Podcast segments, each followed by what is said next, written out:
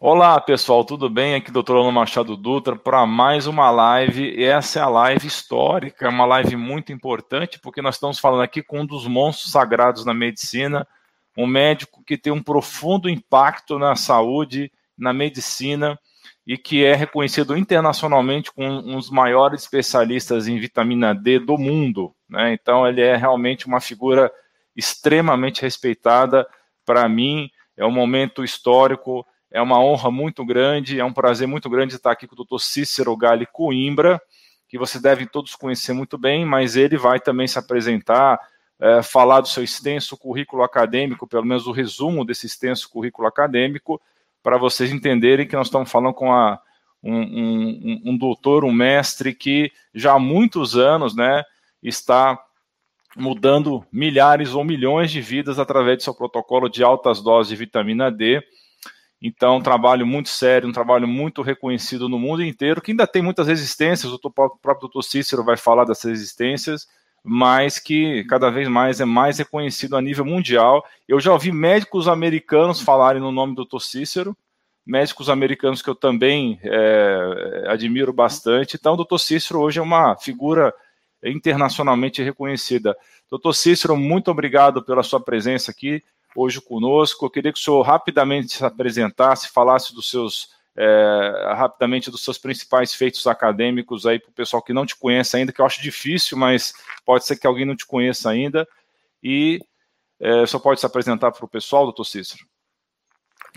Bom, rapidamente, eu me formei em 79 pela Universidade Federal do Rio Grande do Sul. Eu fiz uh, residência médica em clínica médica ou medicina interna, como queiram chamar, depois em neurologia de adultos, depois eu fiz um fellowship em neurologia pediátrica na no Jackson Memorial Hospital em Miami, a Universidade de Miami, e uh, quando eu terminei uh, o meu treinamento clínico, então por volta de 85, eu estava desapontado com uh, os resultados e a terapêuticos da, que principalmente a minha especialidade, neurologia, oferecia aos pacientes.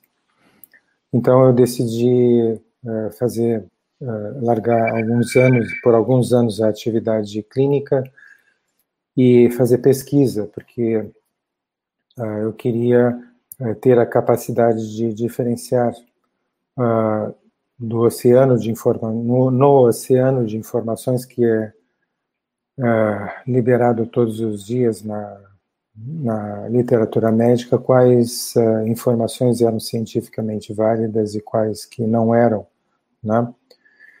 E aí eu vim para a Universidade Federal de São Paulo, uh, fiz pós-graduação uh, fazendo pesquisa com animais de experimentação, fiz mestrado e doutorado em neurologia clínica depois eu fui para a Universidade de Lund fazer um pós-doutorado.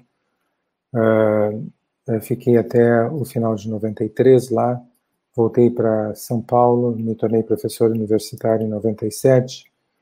Uh, uh, passei, a, devido à a, a, conclusão em 2003 de um maior, da maior pesquisa clínica, a maior pesquisa feita na área da biologia, não é nem sequer na área da medicina, que foi chamada de Projeto Genoma, que buscava, buscava uh, entender as causas genéticas das doenças, né? Uma pessoa que tem diabetes tem uh, vários familiares com diabetes, por exemplo, né? então existe certamente genes que por estarem alterados, facilitam determinadas doenças, e essa essa extensa pesquisa clínica que envolveu vários países, uh, gastou de 3 a 5 bilhões de verbas públicas de diversos países, como Estados Unidos, a Grã-Bretanha, a França, a Alemanha, a China e o Japão. O Brasil também contribuiu, uh, com uma verba menor e com um menor número de pesquisadores, mas esse projeto Genoma trouxe muitas, muitas, muitas informações a respeito das causas das doenças, então, nós uh, decidimos que deveríamos uh, tentar oferecer uma medicina baseada no tratamento das causas e não dos efeitos, como uh, procura fazer a indústria farmacêutica, controlando, usando seu poder econômico para controlar a, a, difusão de conhecimento dentro do meio médico.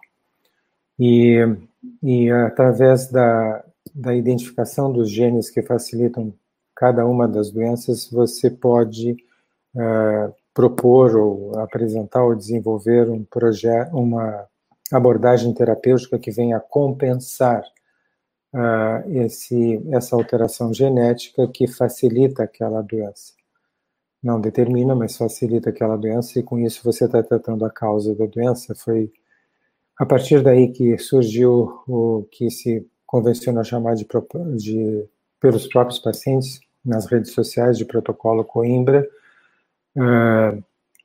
porque os genes que foram encontrados alterados nas pessoas que têm doenças autoimunes são genes que tornam as pessoas resistentes à assim chamada vitamina D, que não é, nunca foi vitamina, ela foi chamada de vitamina por engano. Ah, é, as vitaminas não são produzidas no nosso organismo, a única fonte natural que nós temos de vitamina D é a exposição solar, então a vitamina D é produzida na nossa pele, é produzida no nosso organismo, ao contrário das outras vitaminas, ela na realidade se sabe desde 1900, da década de 1930, ele é um hormônio esteroide, do mesmo grupo dos hormônios sexuais, testosterona, progesterona, estrógeno uh, e cortisol, que é o hormônio do estresse. Uh, ela é um, um, hormônio esteroide e nos ao surgimento de novas uh, possibilidades de investigação científica, como a biologia molecular, se descobriu que é um hormônio que, ao contrário dos demais hormônios, ele possui dezenas de funções no nosso organismo, e o fato de as pessoas terem se afastado do sol desde a década de 80 e os médicos terem prescrito doses cada vez menores de vitamina D, uh, fez com que hoje nove entre cada dez pessoas no planeta tenham deficiência de vitamina D. E isso, o mundo do, Hoje se sabe que todas as nossas células uh, necessitam da vitamina D para funcionarem bem, e uma das uh, dos sistemas do nosso organismo que mais necessita da vitamina D é o sistema imunológico.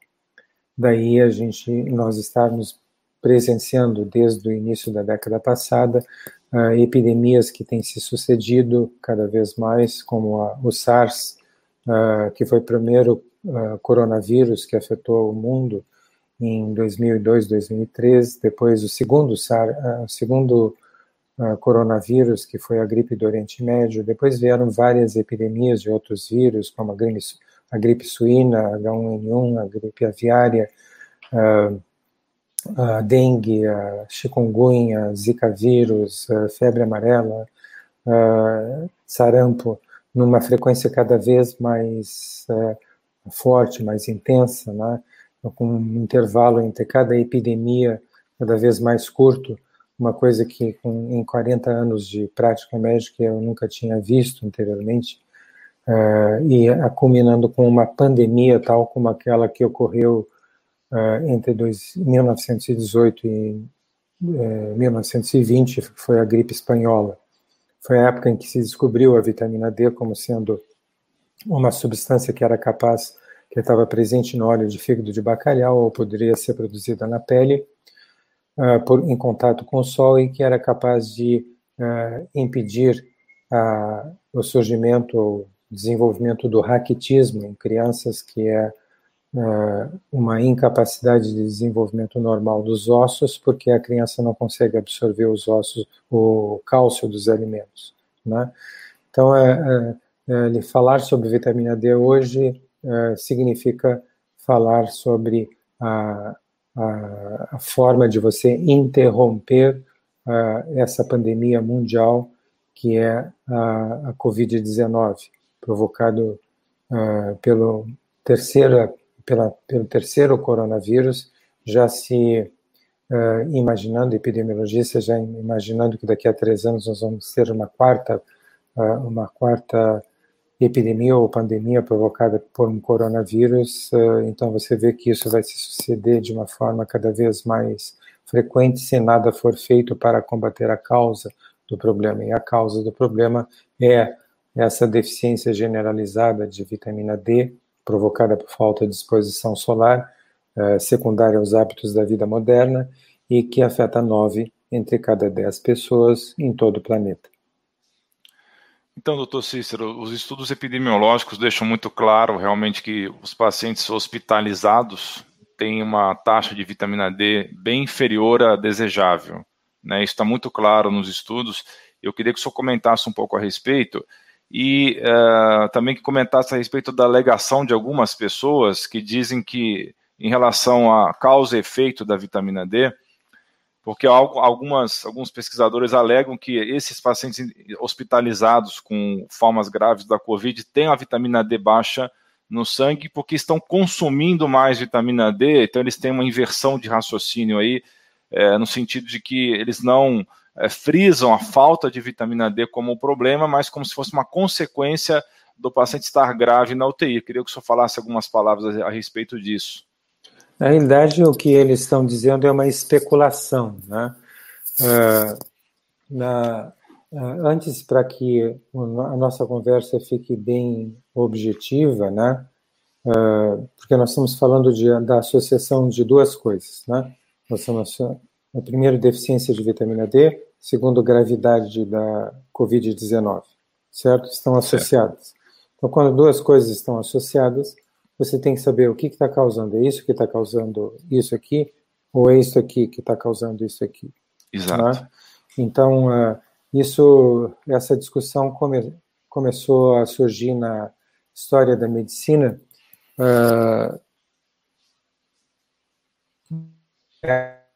um pesquisador da Grã-Bretanha, um estatístico inglês uh, chamado Austin Bradford Hill, uh, trouxe a público a informação de que o câncer de pulmão estava associado ao hábito de fumar.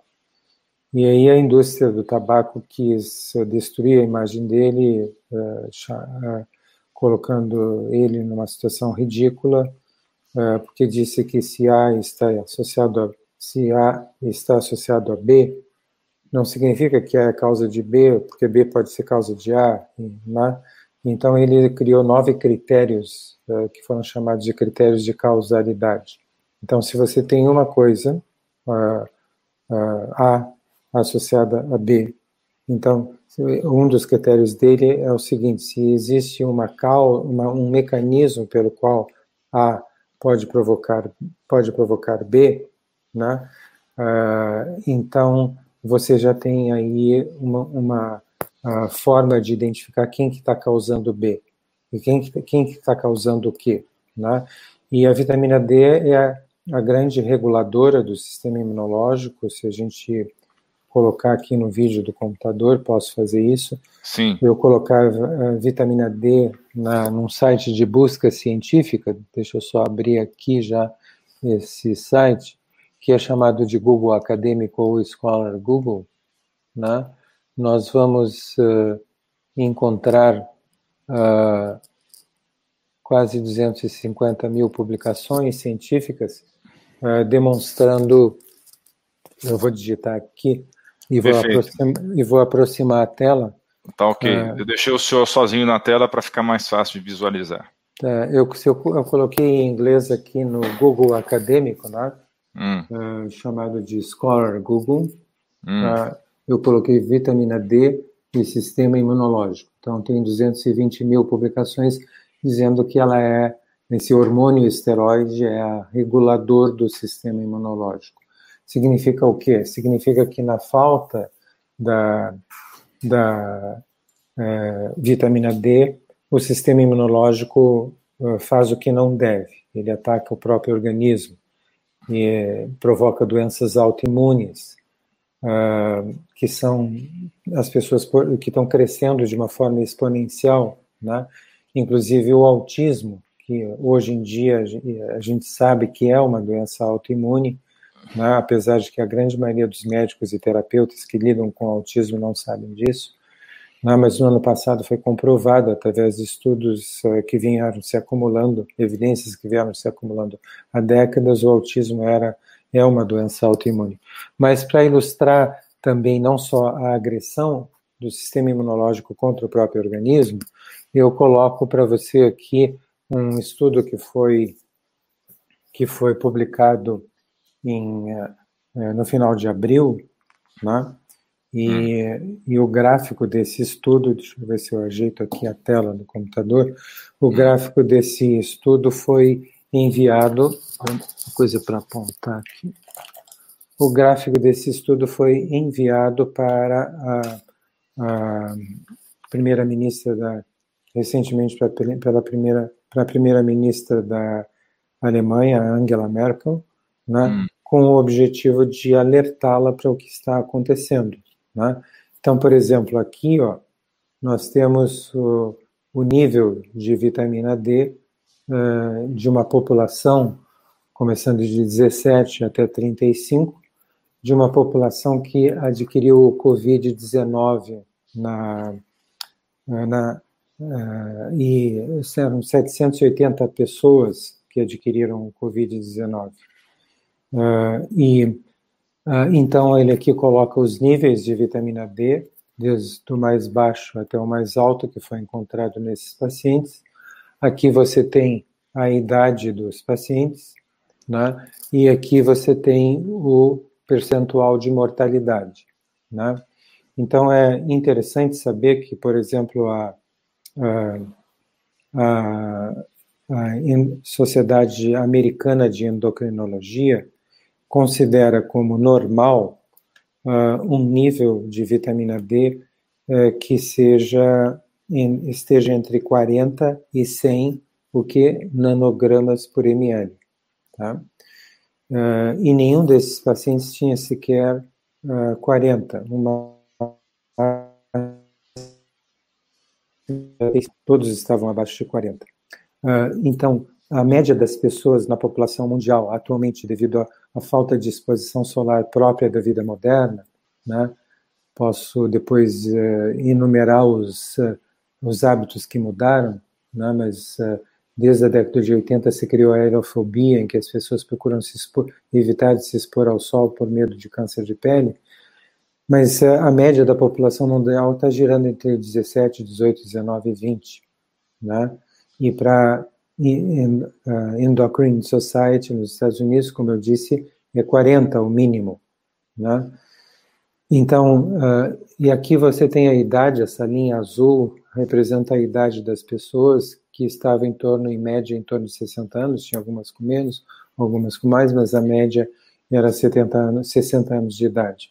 Então, aqui você vê pessoa, as pessoas que estão com, nível, com os níveis comumente encontrados na população geral e que tinham 60 anos de idade, 100% delas faleciam, morreram sem nenhuma, ou praticamente nenhuma exceção. E à medida que você vai aumentando os níveis, veja que eles não deram vitamina D para os pacientes, eles apenas mediram os níveis de vitamina D por ocasião da admissão hospitalar. Né? Então, aqui no Brasil, uh, a conselho de entidades médicas, né, os laboratórios passaram a considerar acima de 20 como normal. Ora, você vê 22, já dá 90% de mortalidade. Né? E quando você chega a 34, né, você não tem nenhum, nenhuma pessoa uh, venha a falecer da Covid-19. E, e, insisto, 34 está abaixo da, me, da, da, do valor mínimo considerado aceitável pela Sociedade Americana de Endocrinologia.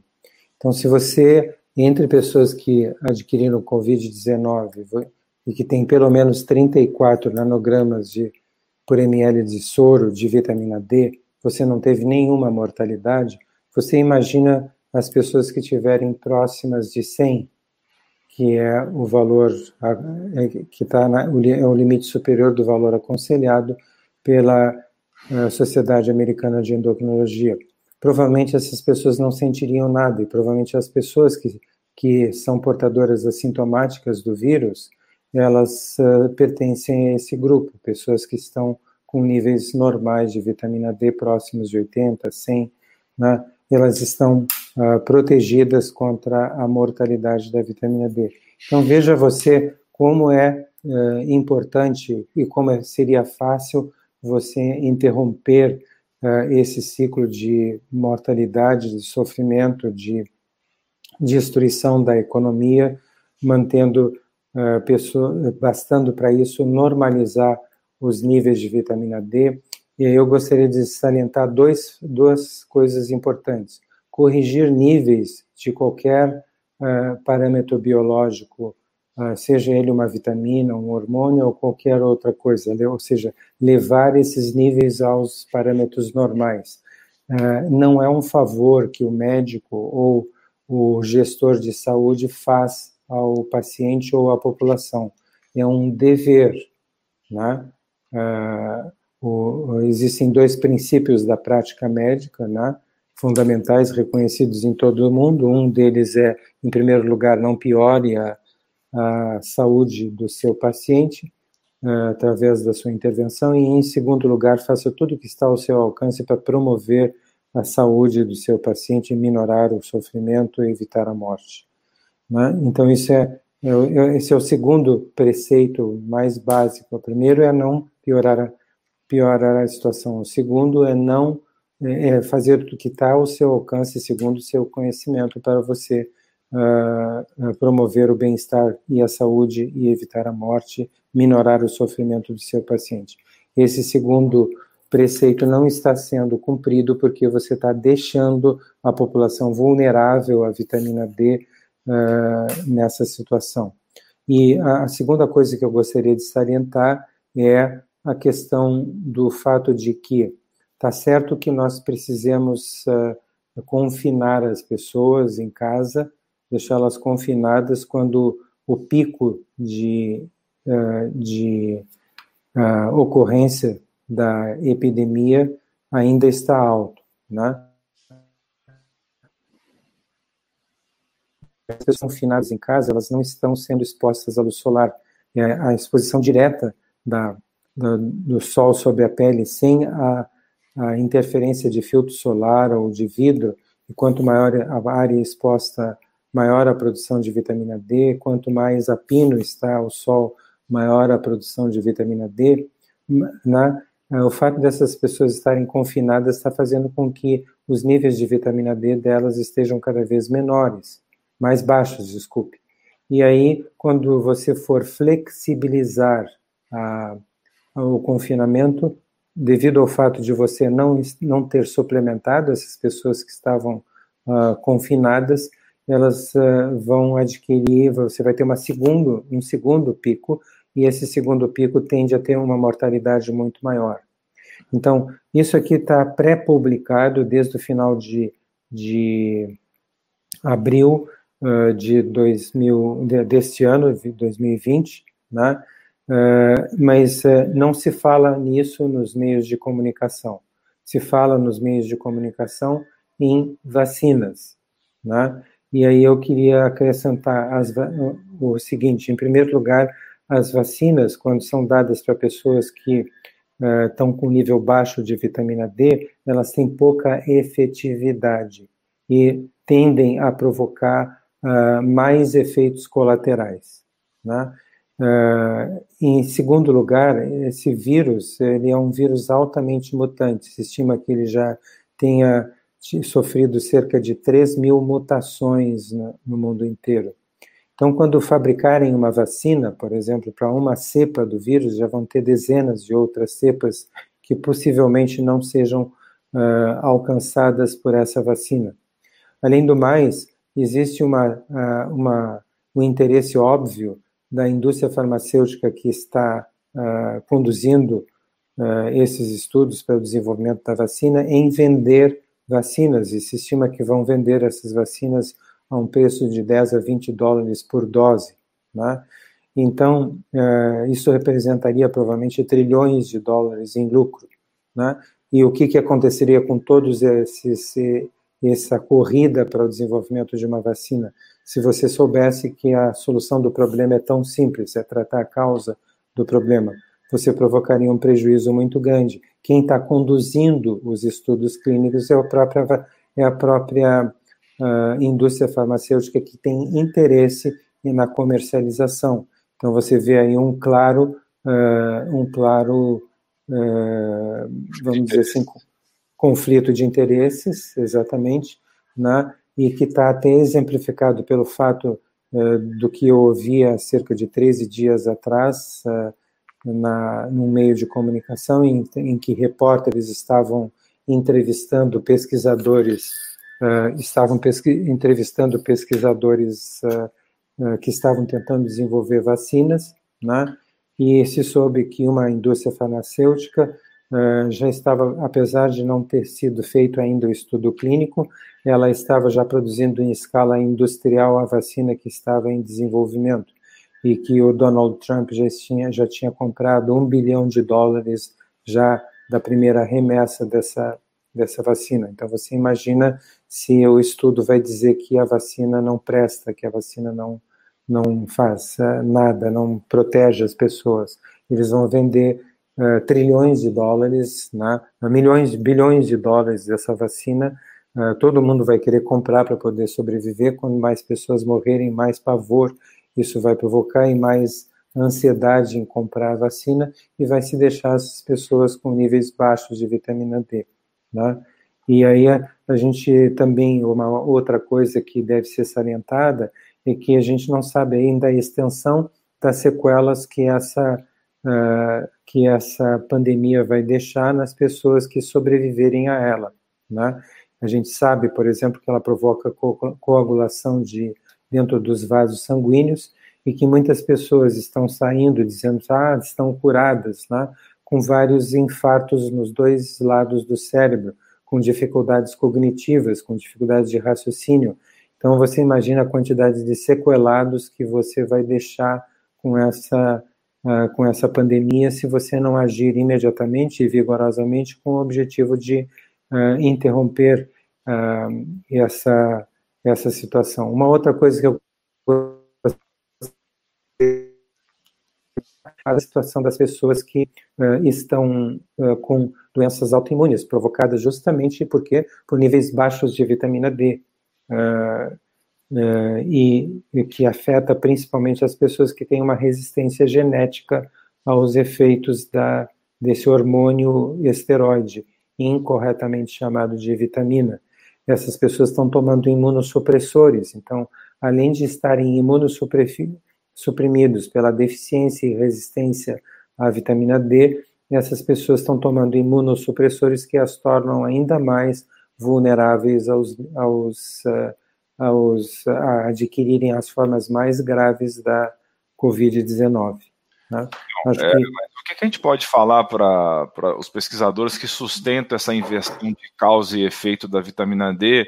Porque tem, como eu falei, tem alguns que sustentam que essa falta de vitamina D é devido à gravidade da doença e não é a falta de vitamina D que é a causa do problema. É, como é que a gente Ora, prova isso ah, para esse pessoal que alega isso? Ora, é, mesmo que eles é, especulem dessa forma, porque eles não têm nada como nenhuma evidência para apresentar nesse sentido, mas mesmo que eles especulem dessa forma, né, é obrigação deles corrigirem os níveis de vitamina D. Né? Porque já se sabe que, uh, voltando ao, ao Google acadêmico, né, se eu colocar do lado de vitamin D aqui, eu colocar vírus, uh, virus em inglês, você tem aqui, uh, veja, uh, cento, deixa eu ajeitar aqui para ficar melhor, eu coloquei uh, vitamina D e vírus, né? Então aqui existem 126 mil publicações dizendo que a, a vitamina D, quando está no nível normal, ela produz um estado, estado antiviral, tá? Então isso é isso é inespecífico, esse estado antiviral é inespecífico para qualquer tipo de vírus, né? Então, é de novo, é mencionar aquele pesquisador, uh, pesquisador que foi que a indústria do tabaco tentou destruir a imagem dele, né? Austin Bradford Hill, o nome dele, na década, no início da década de 50, ele teve que se defender e dizer assim, olha, uh, se você quer saber o que, que é a causa, se isso está causando isso, se isso desculpe, deixa eu ver, se isso aqui está causando isso aqui, então você tem que procurar se ver qual, o que, qual o mecanismo que uma coisa pode provocar outra. E você vê que se a vitamina D é extremamente importante para o bom funcionamento, para o funcionamento potente do sistema imunológico, para destruir qualquer tipo de vírus, não importa que, que vírus seja, qualquer tipo de vírus, bactérias, fungos, protozoários, ela estimula a imunidade inespecífica, que é a primeira que atua uh, contra os germes que, que tentam nos, nos uh, infiltrar, um, tentam infiltrar o nosso organismo, penetrar no nosso organismo para provocar infecções. Nesse momento nós não, não conhecemos o verme, o, desculpe, o microorganismo, nosso sistema imunológico não teve contato anterior com essa com esse microorganismo e não existem anticorpos. Então, quem entra em ação é a imunidade inata e inespecífica, que depende completamente da vitamina D. Então, você tem um mecanismo, veja só. Uh, então, se você diz assim, ah, uma pessoa que uh, uh, que está com a forma grave de vitamina D tem um nível mais baixo de vitamina D, você tem um mecanismo para isso, porque a vitamina D potencializa o sistema imunológico. Então, é lógico você esperar que nível baixo de vitamina D provoque uma, uma forma uh, grave de, uh, de, de Covid-19. Então, isso é, uma, é, um, é um raciocínio tão simples, né, que parece tão ingênuo, né, você chegar e dizer assim, não, é o inverso, né, é o inverso, é, é, é que as pessoas estão consumindo muito, muita vitamina D. De onde saiu essa história de consumir é, vitamina D? É, tiraram isso é pura especulação, que dê a evidência disso, né? Então, uh, uh, você, se você tem uma causa de que A provoca B, então A é causa de A é causa de B, porque você tem um mecanismo. Foi isso, isso foi um dos principais uh, critérios que foram propostos por Bradford Hill, que recebeu o título de Sir, a rainha da Inglaterra, pela contribuição que ele deu uh, elaborando esses critérios. A outra coisa é que o que, que vem primeiro, né? a causa ou o efeito? Né? O que vem primeiro é a vitamina D baixa. A, vita, a população está com níveis baixos de vitamina D, cada vez mais baixos desde a década de 80, atingindo o absurdo de ter nove entre cada dez pessoas no planeta atualmente. E o que, que, veio, que veio depois? Vieram essas epidemias e e pandemias. Então, o que, que é causa de B? Né? É como você dizer, é o carro que puxa os, os bois ou é os bois que puxam o carro? Né? A causa vem sempre primeiro, em primeiro lugar, antes do efeito. Os níveis baixos de vitamina D vêm antes, eh, já estão presentes antes de um indivíduo adquirir a Covid-19 e os níveis estão mais baixos nas pessoas têm níveis mais uh, uh, uh, casos, é, manifestações mais graves da Covid-19 são provocadas por níveis mais baixos de vitamina D. Né? E esse gráfico evidencia tudo. Primeiro disseram, quando pesquisadores da Universidade de Turim disseram que as pessoas que tinham níveis mais baixos de vitamina D eram pessoas eram pessoas que tinham os casos, as manifestações mais graves da Covid-19, né, uh, disseram que eram devido ao fato de que essas pessoas eram idosas e por isso os idosos não se expunham muito ao sol, a pele do idoso produz menos, uh, uma quantidade menor de vitamina D pelo mesmo tempo uh, de exposição solar, pela mesma extensão de pele exposta ao sol de que uma pessoa jovem, né, mas aí você vê, nesse estudo, eles controlaram todas as variáveis, deixaram que, que essas pessoas estavam argumentando, inclusive a idade. Então, todas tinham a mesma idade.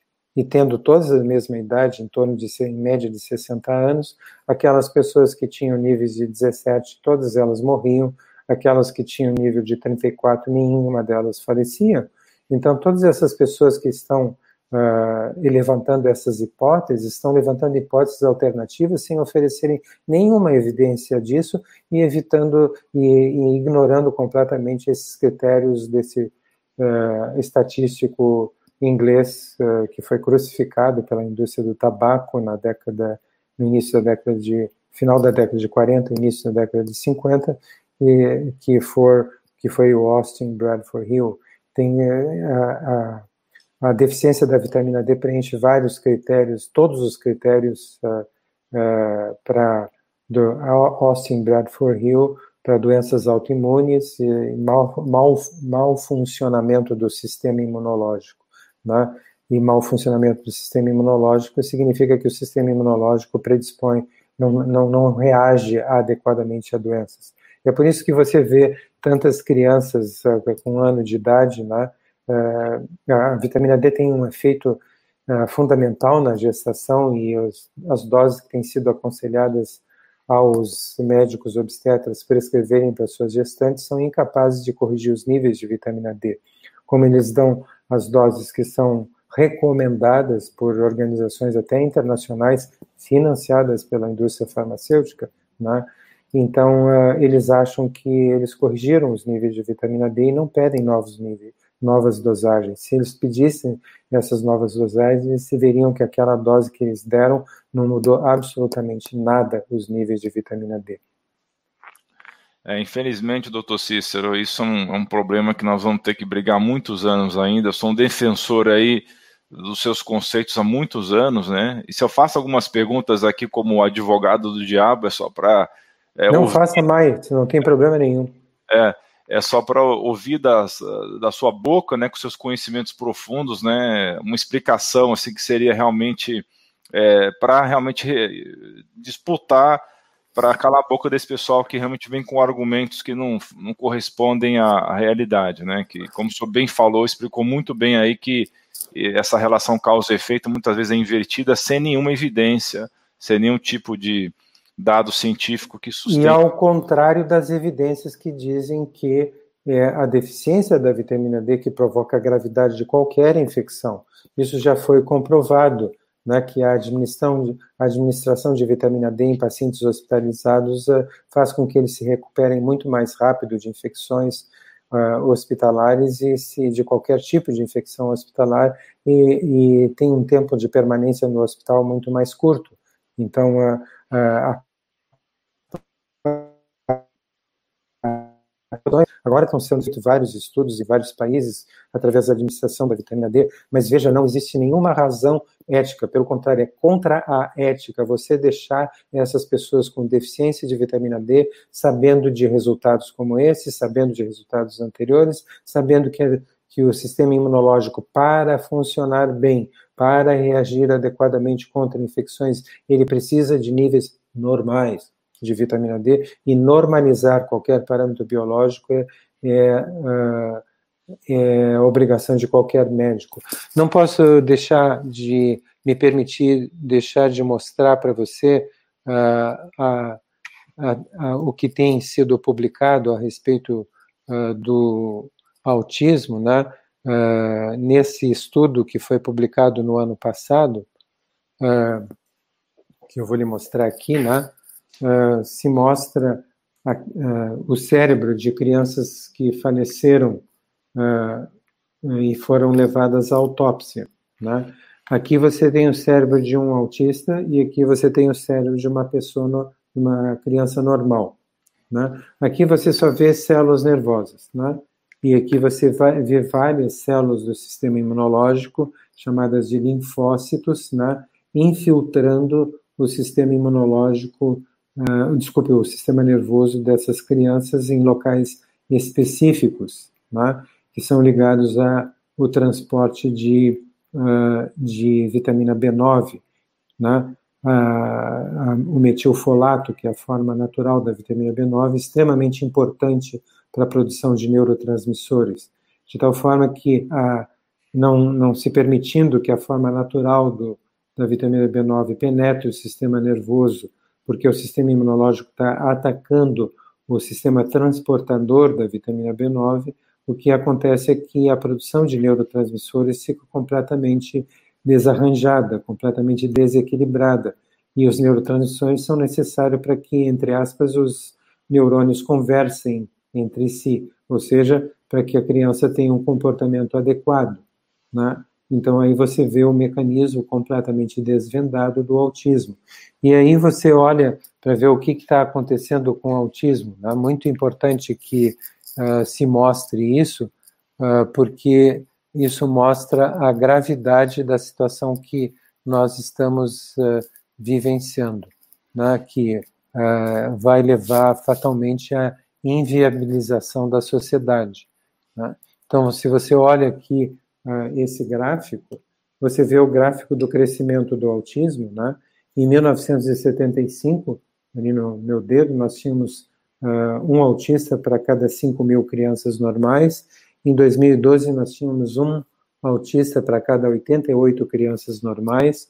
E em, 2000 e, uh, em 2018, nós tínhamos um, para cada, um autista para cada 40 crianças normais. E para esse ano de 2020, nós estamos esperando um autista para cada 20, 20 crianças normais. Uh, em algum momento entre 2026 e 2030, uh, mantendo-se esse crescimento, nós vamos chegar a um autista uh, para cada criança normal. E aí você imagina o que, que vai acontecer com a sociedade, porque quando essas crianças atingirem a idade adulta, elas não vão assumir uma, uma atividade produtiva, a sociedade vai se tornar inviável. Né? Esse, é, nesse gráfico está ah, esse último gráfico tá, é, foi colocado pela Associação Australiana de Autismo, uh, porque e foi escrito em 2014 essa reportagem, porque eles tinham observado que em 2012, para crianças entre 5 e 9 anos de idade, uh, na Austrália, havia um autista. Para tá? uh, cada 32 crianças, você tinha uma criança autista entre as crianças de 5 e uh, nove anos de idade. Então você e eles diziam assim o the worst is yet to come, quer dizer o pior ainda está por vir, porque nenhuma causa é oficialmente reconhecida, sequer a gravidade da situação é percebida e nenhuma medida preventiva está sendo tomada. Então assim isso é uma é, isso é um enorme enorme sofrimento para os pais, né? E para a sociedade como um todo é uma é, é, é retirada do futuro. Se a gente puder imaginar que alguma coisa de útil uh, ou de benefício vai ser provocada, vai ser trazida à tona por essa uh, Covid-19, né? Uh, nós vamos, através dela, em algum momento, a sociedade vai ter que, que normalizar os níveis de vitamina D da população, isso já está sendo intensamente discutido na Inglaterra. Né? A Academia Francesa de Medicina já recomendou ao governo francês uh, que normalizasse os níveis de vitamina D de toda a população. Né? E aí eh, você vê pessoas que estão completamente perdidas porque elas não sabem o, uma coisa muito simples: qual a dose que elas têm que dar para normalizar os níveis de vitamina D. Então a gente tem que é, mencionar para você o que, que é o normal. Né? O que é normal é basicamente o que é produzido pela exposição solar. Então, numa situação ideal, né, em que você está, uh, é uma pessoa jovem, está deitada, ou seja, na posição horizontal, com quase todo o seu corpo uh, descoberto, né, sob o sol forte, uh, você é uma pessoa de pele clara, uh, não colocou, colocou, não colocou filtro solar, porque filtro solar fator, 15, uh, fator 8 bloqueia 95% da produção de vitamina D, fator 15 bloqueia 99% da produção de vitamina D. Né? Hoje, as poucas pessoas que se expõem ao sol são pessoas que colocam filtro solar, as mulheres usam filtro solar até na maquiagem, né? Então, a, a, produção de vitamina D na população uh, já caiu a um nível uh, absurdamente baixo. Né? Uh, e, e, muitos médicos, muitos colegas nossos, né, vão para meios de comunicação, convidados por meios de comunicação muito conhecidos, né, para falarem a respeito dessa questão da vitamina D e da Covid-19 e dizem, até eh, eh, expressando a sua uh, o, o, conhecimento inadequado que tem a respeito do assunto, não por culpa deles, mas porque eles estão seguindo conselhos que estão nos livros, textos, né, uh, nas, uh, nos congressos que são patrocinados pela indústria farmacêutica, pelas instituições médicas até internacionais patrocinadas pela indústria farmacêutica, eles estão dando, dizendo ingenuamente assim, ah, Uh, se você tem uma dieta balanceada, você tem todas as vitaminas. E vitamina D não é vitamina, é um hormônio esteroide, como a gente já disse. Né? Se você tivesse que ficar naquela posição que eu mencionei, horizontal, sob sol forte, com pele clara, sem filtro solar, quase todo o seu corpo exposto ao sol, uh, você produziria em 10 minutos entre 10 e 20 mil unidades de vitamina D. E aí a sua pele interrompe a produção para que você não chegue jamais a um nível uh, tóxico de vitamina D. Então, até 20 mil unidades você tem um nível fisiológico, dependendo da, uh, da vamos dizer assim, da sua massa corpórea. Né? Então, uh, a dose tóxica de vitamina D para quem não tem doença autoimune, porque tem quem tem doença autoimune é resistente, é geneticamente resistente à vitamina D e precisa de doses maiores, mas a dose tóxica é tomar 50 mil unidades de vitamina D todos os dias. Né? Uh, e aí se convencionou que para qualquer substância, se você quiser uma dose segura, você dividiria a dose tóxica conhecida por 5, e você encontraria 10 mil unidades, e por isso 10 mil unidades é vendida em várias marcas, como essa aqui, ó, 10 mil unidades, sem receita médica, uh, sem receita médica uh, no, nos Estados Unidos. E é a dose que uh, normalizaria os seus níveis de vitamina D se você tiver, não tiver peso excessivo, né? se você estiver porque a grande maioria da população tem entre 50 e 100 quilos de peso. Né? Então, se você uh, tiver mais próximo de 50 quilos de peso, a população, nós estamos falando da população adulta, né? tiver mais próximo de 50 quilos de peso, 10 mil unidades tomadas todos os dias vão fazer com que lenta e gradualmente, ao longo de dois a três meses, seus níveis de vitamina D no sangue vão se, uh, vão se elevar, né? E vão se estabilizar depois de dois meses. Então, não existe aquela história que é ensinada ainda hoje nas escolas médicas de que a vitamina D tem efeito cumulativo e que vai uh, cumulativamente sem parar se você uh, continuar dando vitamina D. Isso é uma lenda que já foi uh, objeto de estudos e foi desmistificada, descartada por estudos que foram realizados há mais de 17 anos, e as pessoas que continuam ensinando isso, os alunos da Faculdade de Medicina, estão ensinando coisas erradas, mas que coisas que ainda estão presentes nos uh, livros textos e até, surpreendentemente, em algumas publicações, uh, apesar de que isso tenha sido, uh, tenha sido excluído. bom, mas falando sobre doses, então, como as pessoas têm entre 50 e 100 quilos de peso, você daria 10 mil unidades para as pessoas que estão mais próximas de 50 quilos de peso e 20 mil unidades para pessoas que estão mais próximas de 100 quilos de peso. Né? Eu estou tentando dar uma orientação geral uh, para as pessoas, né? Uh, uh, porque provavelmente quem tem muito mais do que 100 quilos de peso está com obesidade mórbida, vai precisar de uma dose muito alta de vitamina D, porque a gordura que é, nós temos debaixo da pele, né, como o hormônio erradamente chamado de vitamina D, ele é solúvel em gorduras, ele se é, ele, ele é roubado da circulação por essa gordura que fica debaixo da pele, é que funciona como uma espécie de esponja absorvendo a vitamina D que você está ingerindo, né? E por que que leva dois meses para você se equilibrar e atingir o nível normal? Né? Uh, isso acontece porque você leva dois meses para, entre aspas, embeber completamente essa esponja. Né? Então, por exemplo, se você começar a dar 10 mil unidades de vitamina D para uma pessoa que tem 55, 60, 65 quilos de peso hoje, ela só vai atingir níveis normais daqui a dois meses. Né? Então, uh, não adianta você é, se você é, e ao, longo desses dois meses ela vai estar suscetível a desenvolver a COVID-19 e quem sabe até um quadro grave de COVID-19 que pode levar essa pessoa à morte. Então, o que, você tem que fazer? Isso já foi objeto de estudos, né? Já há décadas atrás se administrava para crianças na Alemanha 600 mil unidades de vitamina D no início do inverno, né?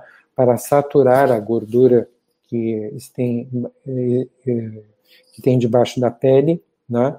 Nós temos debaixo da pele, chamado de tecido celular subcutâneo, tec tecnicamente, uh, para que ao longo do inverno essas crianças tivessem níveis normais de vitamina D. Então, aqui até, até o início da década passada, pelo menos, existia, existia uma formulação comercial chamada de aderogil, que era uma ampola de vitamina D, né, que você dava para as crianças em uma única dose, seguindo o mesmo, o mesmo raciocínio. Né? Essa ampola tinha 600 mil unidades de vitamina D. Uh, e não havia nenhum problema com essas crianças, pelo contrário, elas mantinham boa saúde no inverno. Elas raramente desenvolviam infecções. Uh, então, uh, em 2010, ah, essa dose de 600 mil unidades foi dada para os adultos que estavam com 17, 18 nanogramas de vitamina D, bem abaixo do mínimo de 40, né? Uh, bem abaixo do mínimo de 40, que é o mínimo preconizado pela Sociedade de Endocrinologia. E aí se viu que uh, no terceiro dia a vitamina D tinha passado de 17 para 77, né? de 16 para 77, em média ou seja, estava dentro do limite entre 40 e 100, que é preconizado pela uh, Endocrine Society. Uh, e aí o que, que aconteceu? Mediram depois com 30 dias sem ter dado nenhuma outra dose. Aquela foi uma dose única de 600 mil unidades de vitamina D. Então, depois de 30 dias, a, o nível de vitamina D dessas pessoas estava em 62, em média. Né? Então tinha caído de 77 para 62, porque ao longo desse tempo a, a, gordura debaixo da pele foi liberando lenta e gradualmente vitamina D da circulação, funcionando como se fosse um reservatório de vitamina D. Então, se você quiser uh, parar com a, com a mortalidade com a Covid-19, você tem que dar esta dose para pessoas adultas, 600 mil unidades em dose única. Né? Uh, depois, já quatro a seis anos depois, foram feitas revisões de todos que foram publicados a respeito da dose necessária única para, uh, para normalizar agudamente, imediatamente, os níveis de vitamina D, e, esse, e essas doses foram referendadas por todos os outros artigos que foram publicados. Né? Então, se você quisesse, se você fosse administrador de saúde, quisesse corrigir os níveis de vitamina D e interromper esse ciclo vicioso, porque veja, ah, depois que terminar uh, o confinamento, as pessoas vão sair para fora com níveis mais baixos ainda de vitamina D e vão ter quadros mais graves ainda de Covid-19. Vai haver um pico, uh, de, um segundo pico de, de pandêmico de Covid-19 com uma taxa mais alta de mortalidade. Então, imagine o que vai acontecer. Se tem um, um provérbio que uh, não se sabe quem é o autor, que diz que quando você não muda a atitude, o resultado sempre vai ser o mesmo, e que uma das maiores loucuras ou insanidade da, da humanidade é imaginar que você vai conseguir resultados diferentes mantendo a mesma atitude. Né? Então, a tendência, se, uh, e aí eu, eu falo até em, uh, não só o público em geral e a classe médica, mas falo para os empresários.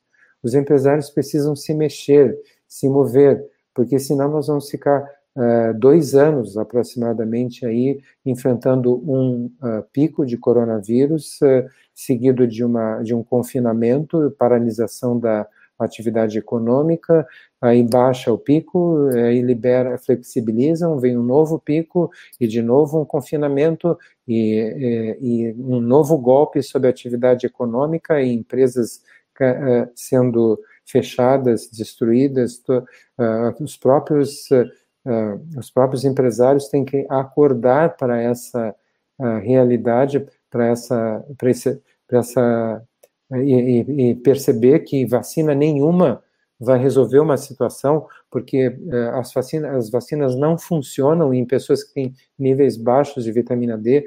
Além disso, as pessoas que têm, uh, que têm uh, níveis baixos, de, as pessoas que, que estão expostas a, a, ao coronavírus não estão expostas a uma cepa de coronavírus que, é, que pode ser alvo de uma vacina, mas estão expostas a milhares eh, de cepas de coronavírus, então vacina nenhuma vai resolver esse problema. É como se o vírus entrasse de novo com um novo passaporte, e é por isso que nós estamos vendo uh, notícias de pessoas que foram dadas como curadas sendo novamente admitidas no, com, no hospital, uh, me, uh, às vezes um mês, dois meses depois, com um novo quadro de coronavírus. Quer dizer, o que, que é isso? Os anticorpos duraram tão pouco tempo? Não, o que está acontecendo é que tem uma outra cepa agora que está infectando essas outras pessoas, mas isso não é dito na, na, nos grandes meios de comunicação, você só ouve falar através de, de vacina, vacina, vacina, vacina, vacina, né? porque é, é, um grande, é uma grande oportunidade de negócios. Para pessoas que acham que isso pode ser uma, uma, uma teoria da conspiração, a gente pode mostrar o que disse uh, um editor, uh, o editor-chefe de uma das mais uh, famosas e prestigiadas revistas da, da medicina, que é o, Dr. Richard Horton. Tá? Em 2015, ele disse nada mais, nada menos do que isso aqui, ó. O editor-chefe do The Lancet, que é, que é a revista que eu mencionei denuncia metade de toda a literatura médica ela é, é falsa. E isso uh, tá, já tinha sido uh, já tinha sido uh, coisas similares já tinham sido ditas por essa senhora que hoje tem 81 anos mas que foi durante duas décadas editora da maior revista médica dos Estados Unidos que é New England Journal of Medicine né? Ela disse exatamente isso aqui em 2009.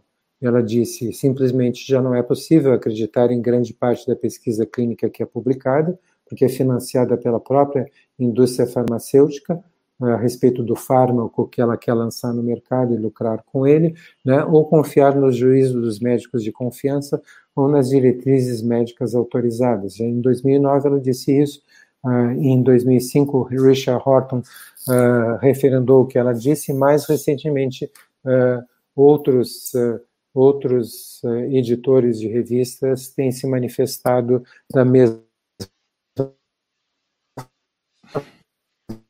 muita pressão por parte da indústria farmacêutica para publicarem algumas coisas e não publicarem outras, não aceitarem publicações de outras coisas que vão contra os interesses comerciais.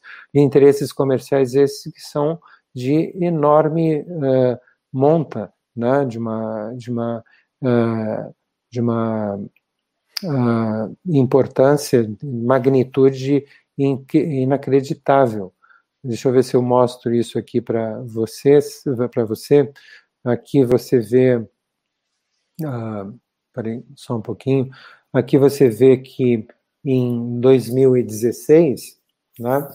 Em 2016, tá que é essa data que está aqui embaixo, nessa uh, revista uh, eletrônica, que é trocada entre uh, os uh, diretores das, das indústrias farmacêuticas.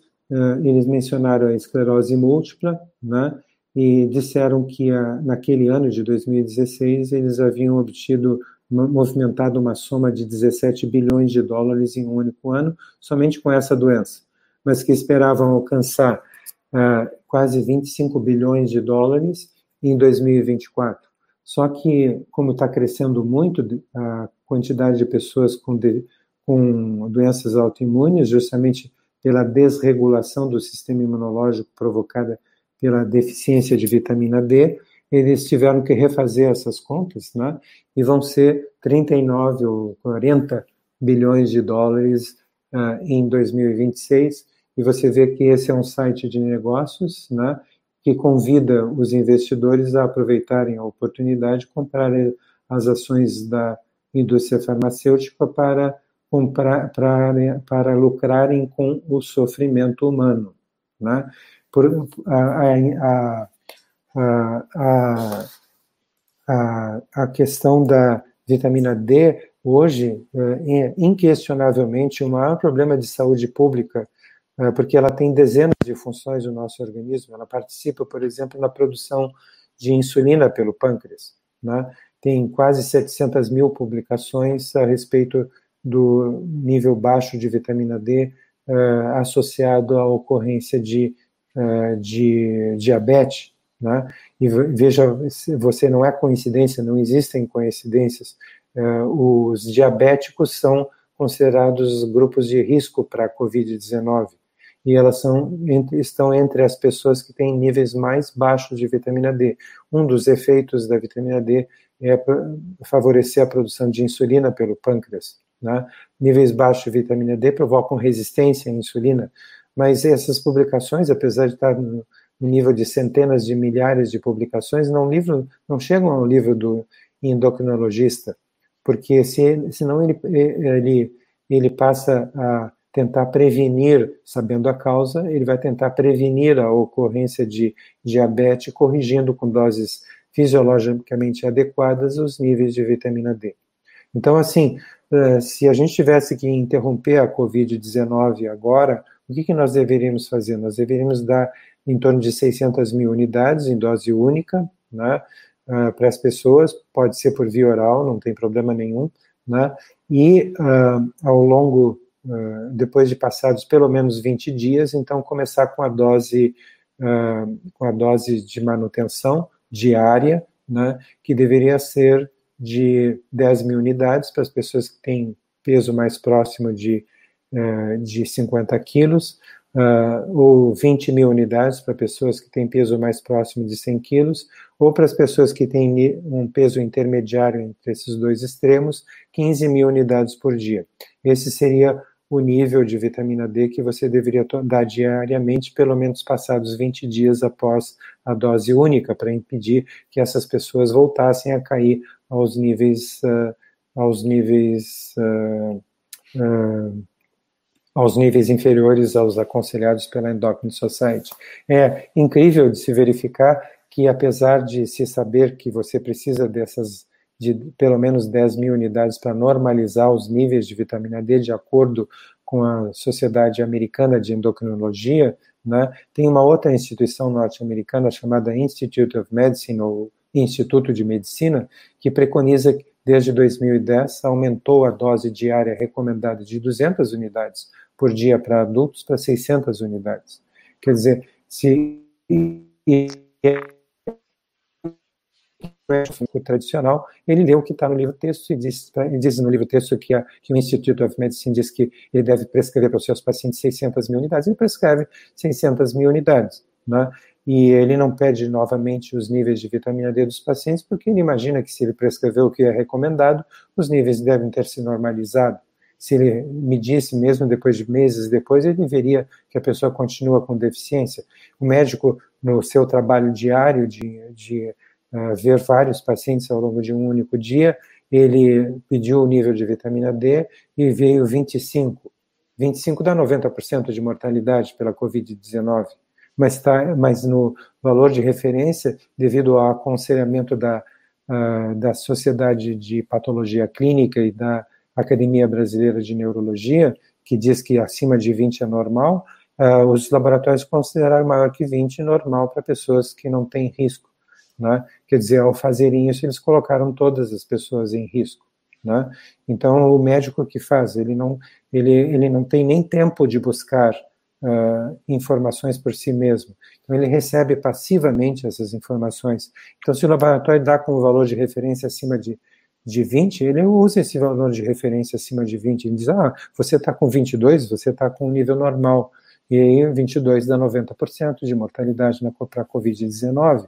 Então, você vê que uh, existe muita desinformação que é uh, passada dentro da classe médica propositalmente, porque eu não consigo acreditar que haja tantas centenas de publicações.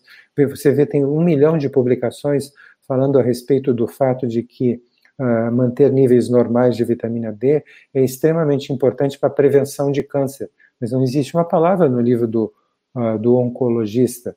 Existem 200 mil publicações a, a, respeito de vitamina D, ansiedade e depressão, mas nenhuma palavra no livro do, uh, do uh, psiquiatra, porque senão ele vai começar a tratar a causa do problema, ele vai começar a corrigir os níveis de vitamina D. Né? Um, magnésio é uma das, a segunda deficiência uh, nutricional mais grave que ocorre e mais frequente, que afeta 80% da população do mundo ocidental, e as duas deficiências estão interrelacionadas, porque magnésio é necessário para você para todas as nossas rotas metabólicas, não existe uma rota metabólica em que em algum momento em uma das reações não vá necessitar de magnésio, e uma das rotas metabólicas é a própria ativação da vitamina D nas células do sistema imunológico, no nosso cérebro, né? E você vê que uh, uh, são duas deficiências e 80% da população está deficiente em magnésio, por quê? Por causa do consumo de refrigerantes, como Coca-Cola, Pepsi-Cola, uh, refrigerantes de cola que contêm alto conteúdo de de ácido fosfórico que reage com magnésio, formando fosfato de magnésio, aí o fosfato de magnésio não é absorvido, também pelo elevado consumo de drogas como omeprazol, pantoprazol, esomeprazol, Nexium, todas, eh, você olha na composição, se terminar em prazol, você pode estar uh, uh, uh, ingerindo cronicamente uma, uma substância que vai levar você à morte por arritmia cardíaca ou vai provocar câncer de, de pulmão, de estômago, que deveria proteger, você vê, eram drogas que deveriam proteger o estômago e que na realidade estão associadas a câncer de estômago, mas são vendidas uh, rotineiramente aí uh, e são compradas sem receita médica e mesmo médicos receitam rotineiramente essas medicações. Exatamente. Eu, como o senhor falou, o pessoal a maioria dos médicos prescreve os prazóis sem nenhum critério e por tempos extremamente longos, né? E a gente sabe que na maioria das doenças, como o refluxo esofágico, vai ter um efeito meramente analgésico, causando uma série de outros problemas. Até mesmo favorecer a continuidade, porque é como se fosse um crime perfeito, né? Porque você dá, uh, às vezes prescreve uh, com a máxima uh, boa vontade, não é que o médico esteja querendo mal do paciente, ele está usando o conhecimento que lhe é oferecido e ele aceita passivamente. Né? Então, diz que uh, esses inibidores da bomba de prótons são, uh, são protetores do estômago, então ele prescreve, toda vez, por exemplo, vai prescrever um antibiótico que pode provocar uma gastrite, ele já diz, ah, vou lhe dar junto um protetor gástrico, que é o, o omeprazol, pantoprazol, uh, e medicações similares a isso. Quem toma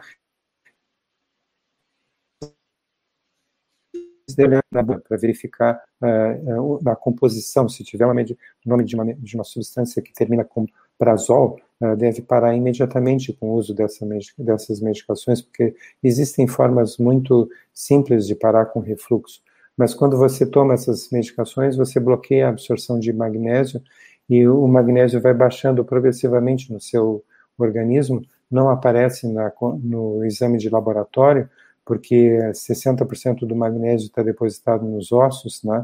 39% está dentro das células e só 0,6% do magnésio está circulando no sangue. É, então, é, o que você mede não reflete o que está acontecendo no seu organismo, o que você mede no soro. Então, mas você vai baixando os níveis de magnésio dentro das suas células, e isso traz o que? Traz a tendência a você ter refluxo uh, gastroesofágico. Né? Mas enquanto você está tomando a droga, né, a droga fecha esse, essa abertura entre o estômago e o esôfago. E aí você uh, não tem o refluxo. No momento em que você tenta parar com a droga, né, você está com magnésio baixo dentro das suas células, que não é demonstrado no exame de sangue, e o que acontece é que você tem um refluxo intenso e você imediatamente volta a tomar a droga. Até que, eh, tal como aconteceu com uma prima minha que tomava essas drogas, ela teve uma arritmia cardíaca por nível baixo de magnésio e faleceu subitamente por arritmia cardíaca na frente do irmão. Então, é, muitas, isso você pode comprovar. Coloque na, na em, até em português no Google comum omeprazol e coloque a palavra morte. Você vai ver a quantidade de informações que tem a respeito disso e de pessoas que estão ligadas à indústria farmacêutica tentando negar que isso de fato acontece. É, eu tenho uma pergunta bem pertinente que pode ser de várias outras pessoas. É, teve um, o Leandro disse que tomou as 600 mil unidades via oral da vitamina D e teve diarreia. Essa diarreia pode indicar que ele não tem absorvido essa dose de ataque? Só acho que ele deve repetir a dose de ataque se tiver diarreia? Olha, eu não vi essa, não sei qual é a preparação que ele usou, né? Uh, a gente tem usado uh, preparações aqui no Brasil, o, o, a vitamina D que é vendida na farmácia comum com cápsulas de 50 mil unidades, elas são extremamente caras, assim, 15 vezes mais caras do que você compra nos Estados Unidos, né? Uh, então eu não sei qual é a preparação para evitar problemas relativos a coisas que tenham sido misturadas com, uh, com vitamina D, a gente manda manipular a vitamina D. Mas aí existe um risco, né? E você tem que manipular numa farmácia que esteja habilitada e habituada a tratar, a, a, a lidar com uh, vitamina D, porque nós estamos lidando com microgramas e nós já tivemos casos de farmácias que confundiram miligramas com microgramas e deram mil vezes mais do que a gente prescreveu. Uh, então, tem que se saber muito bem a, o nível de responsabilidade da pessoa que dirige a farmácia de manipulação para você prescrever. E aí o, o custo sai muito similar ao que você consegue nos Estados Unidos sem receita médica. Uh, e, e, você pode determinar qual a, em, que, em que óleo você vai, uh, você vai uh, pedir que a farmacêutica dilua a vitamina D. Né? Nós temos usado óleo de semente de girassol, não, não temos usado óleo de amendoim, por exemplo, porque é, é alergênico, que está presente em muitas preparações comerciais. Uh, mas uh, uh, eu não tenho visto, eh, fazendo desta forma, eu não tenho visto esse efeito colateral em nenhuma pessoa. O que eu recomendo que essa pessoa faça é que ela meça os seus níveis de vitamina D para verificar o que, que ela, ela pode ter tido diarreia por uma outra coisa que independe, não foi pela, certamente pela vitamina D, pode ter sido por algum componente da cápsula que estava presente na cápsula, as cápsulas têm, contêm corantes, né? As cápsulas onde tem vitamina, eh, eh, que são, uh, onde você vende medicamentos, são, são cápsulas feitas de gelatina, que é uma proteína animal. Então, você, ele pode ter tido uma reação de diarreia, algum corante ou a própria pode não ter, não ter tido nenhuma relação com o fato de ele ter ingerido a vitamina D. Mas, de qualquer forma, eu sugiro que ele faça a dosagem dos níveis de vitamina D para ver se ele alcançou. Se ele já alcançou os níveis que são preconizados, que a gente tem recomendado que fique perto de 80 a 90, de 80 a 100. Mesmo que passe um pouco de 100, às vezes algumas pessoas que têm 50 quilos de peso tomam 10, uh, 10 mil unidades por dia depois da dose de ataque, elas passam um pouco de 100 e não tem problema nenhum porque a dose tóxica para quem não é resistente à vitamina D, e veja que quem tem doença autoimune, como autismo, por exemplo, como psoríase, vitiligo, esclerose múltipla, uh, espondilite anquilosante, artrite reumatoide, todas essas doenças, psoríase, né, alopecia areata, uh, uh, todas, dermatite, que está uma epidemia de dermatite entre crianças ser inacreditável, dermatite atópica, num nível assim de sofrimento para essas crianças que elas não conseguem dormir à noite, né? dada ao prurido que elas têm por causa da dermatite atópica. Uh, então, ah, se essa pessoa teve diarreia, uh, pode ser que ela não tenha absorvido a quantidade de vitamina D que ela espera ter absorvido. E aí o que ela tem que fazer é medir os níveis de vitamina D. Se não tiverem alcançado aqueles níveis, aí ela pode repetir ou então tomar a metade, se estiver chegado ao mínimo, tomar apenas a metade dessas 600 mil unidades de vitamina D. Eu não sei em, em qual a fonte de vitamina D que ele ingeriu. Perfeito, exatamente. Explicação maravilhosa, muito obrigado pela explicação. É, o protocolo não varia de acordo com a doença autoimune, não, né? Não interessa se é uma das centenas de doenças autoimunes, o protocolo é exatamente o mesmo, né, doutor? É, o protocolo, é, que não é o que nós estamos conversando, né? Até agora nós estivemos conversando sobre corrigir os níveis de vitamina D, né? Sim. E o protocolo chamado que os pacientes convencionaram chamar nas redes sociais de protocolo Coimbra por iniciativa deles, né? Ele eh, se fundamenta na seguinte questão: como a pessoa tem um nível elevado de resistência à vitamina D, nós elevamos a dose de vitamina D para que ela contrabalance esses níveis, eh, exatamente o nível de resistência da vitamina D. Então, existe uma forma de você calcular a resistência através, você dá uma, uh, colhe exames de laboratório, dá uma dose teste, depois de alguns meses você colhe de novo exames de laboratório e verifica o quanto mudou e através dessa grau de mudança você consegue ajustar a dose de acordo com o nível de resistência da pessoa. Então, respondendo a sua pergunta diretamente, a, a dose de vitamina D não varia de acordo com a doença autoimune, mas varia de acordo com o nível de resistência que aquele indivíduo que tem aquela ou aquela outra doença autoimune tem. Então, essa é a resposta. Os níveis não são fixos, são variados e são ajustados de acordo com o nível de resistência. é importante a gente uh, avisar uma coisa para todas as pessoas que têm doenças autoimunes, né?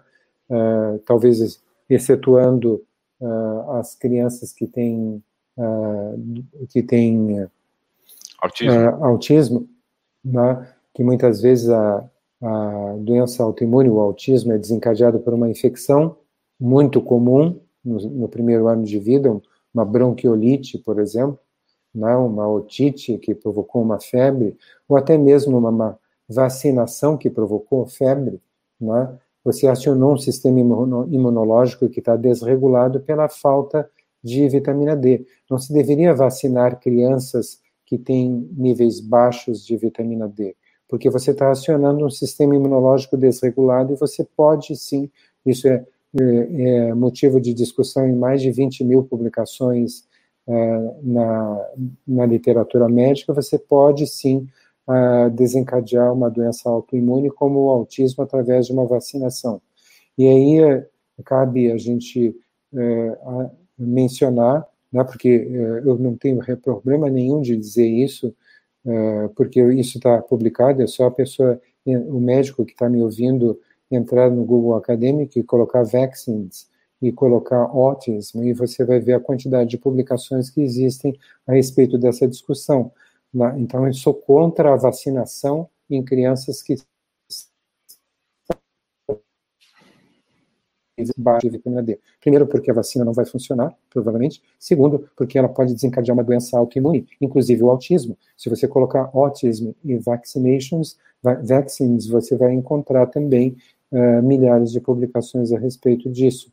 Uh, e se você, ao contrário, normalizar os níveis de vitamina D das crianças, né, e aí a dose de manutenção é 200 unidades por quilo de peso para a criança, tá? 200 unidades por quilo de peso para criança. Uh, se você, no, e depois de dois meses de novo, ela vai só depois de dois meses atingir o nível normal, então também vai ter que receber uma dose de ataque menor, proporcional ao seu peso, para que ela fique imediatamente protegida contra a Covid-19, né? Uh, e, uh, e aí você, o único efeito colateral vai ser, para mim, um efeito colateral benéfico, você vai precisar de muito menos vacina.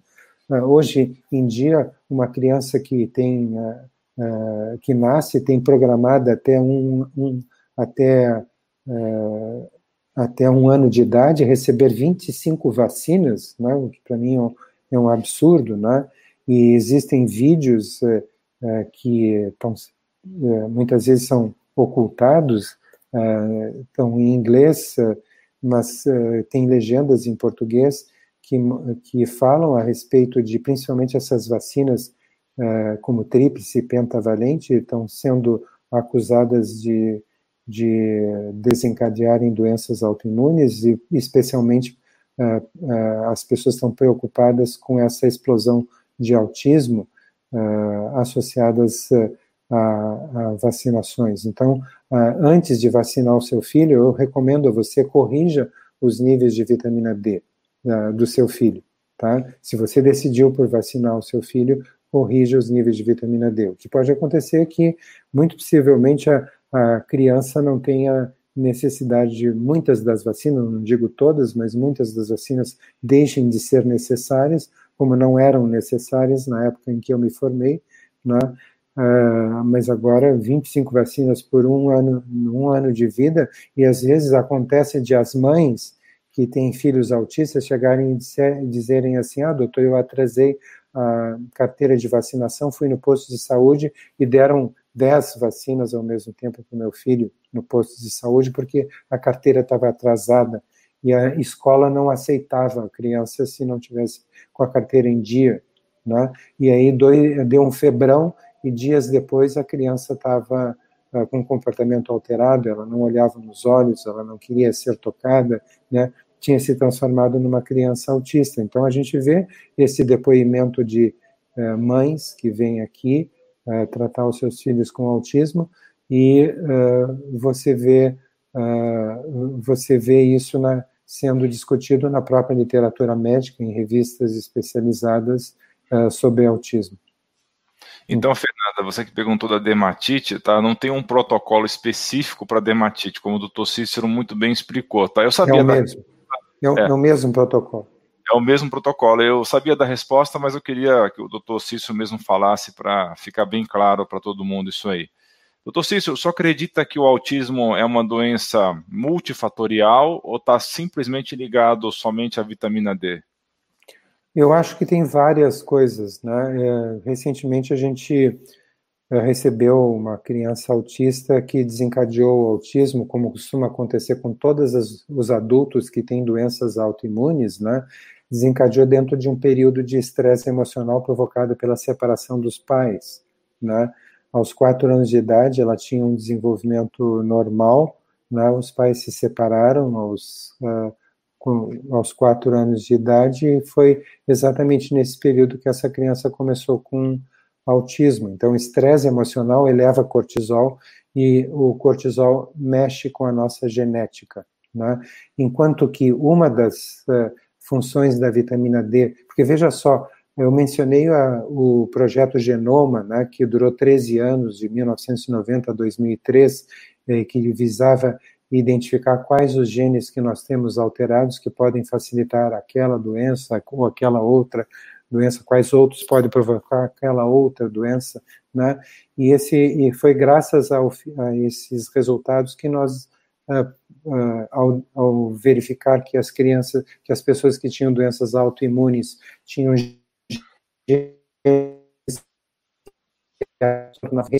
aos efeitos da vitamina D, que a gente criou aquele protocolo de elevar os níveis de vitamina D para compensar essa resistência genética, né? Me, perdi um pouco na sua pergunta, qual era mesmo? Não, se era ah, ou se o... Ah, sim. Então, uh, então, e pode existir um fator emocional no desencadeamento de qualquer doença autoimune. Na realidade, quase sempre existe, né? As pessoas que têm doenças autoimunes e que estão nos assistindo sabem que os primeiros sintomas uh, iniciaram numa época de alto nível de estresse emocional, né? Uh, as pessoas adultas, né?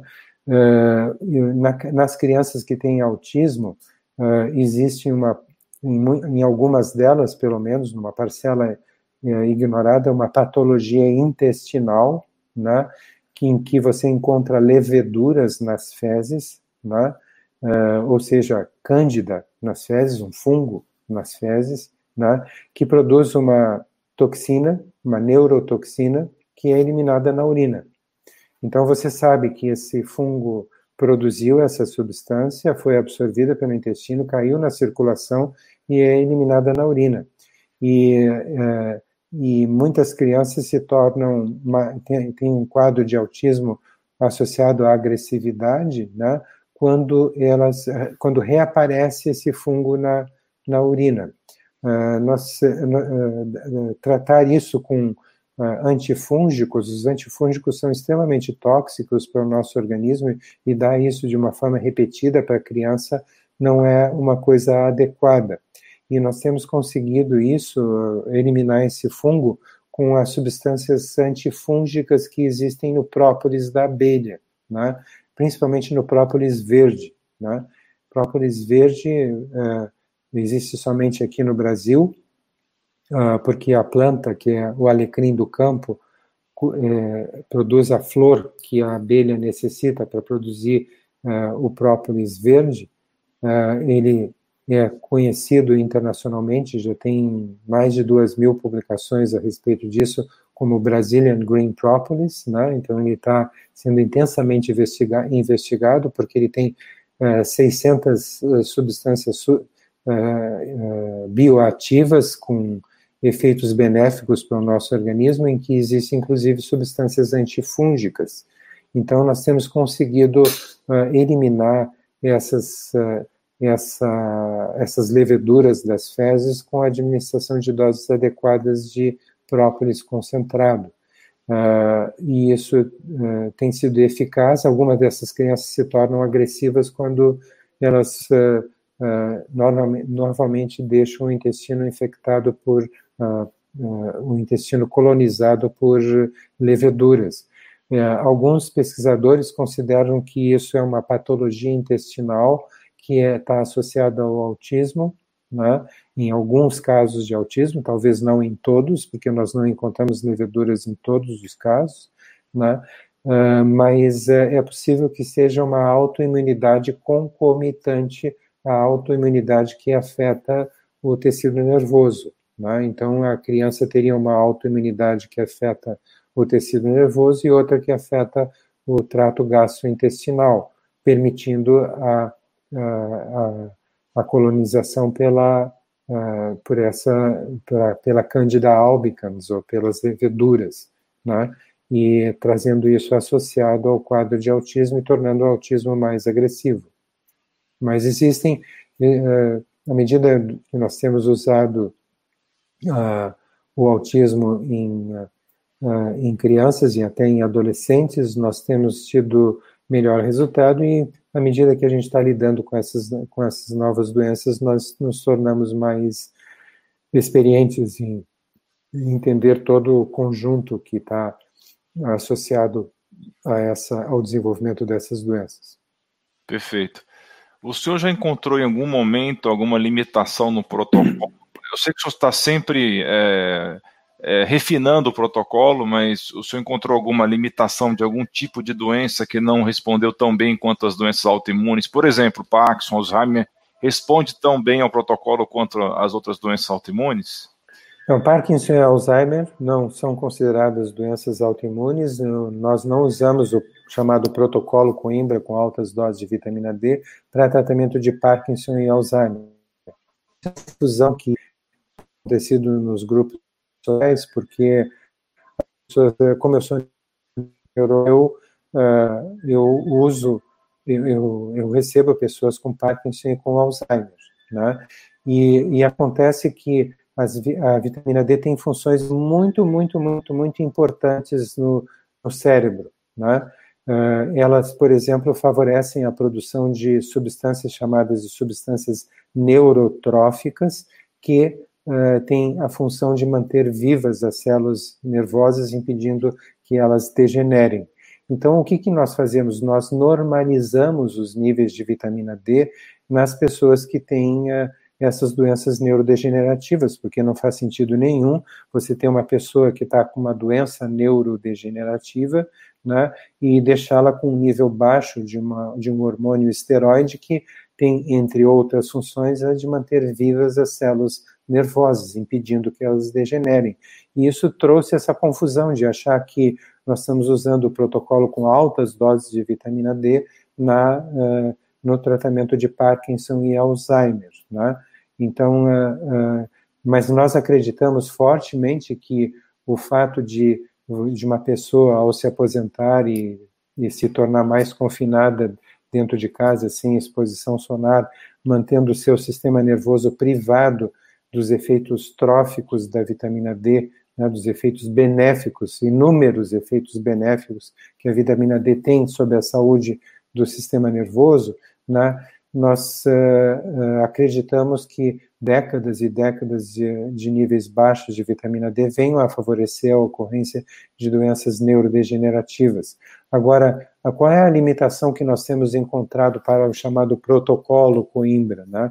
Depois de alguns anos usando o protocolo Coimbra, já são 17 anos em que, como você disse, esse protocolo não nasceu pronto, ele foi desenvolvido ao longo do tempo, mas passados 17 anos, nós fizemos uma recapitulação dos resultados e nós procuramos verificar o que, que havia de diferente entre 10% das pessoas que não respondiam tão bem quanto 90%. 90% das pessoas uh, com doenças autoimunes, ao serem submetidas a essas doses que equiparavam os níveis de vitamina D ao nível de resistência, elas tinham níveis normais de desculpe, elas tinham, ah, elas estavam vivendo como se estivessem curadas.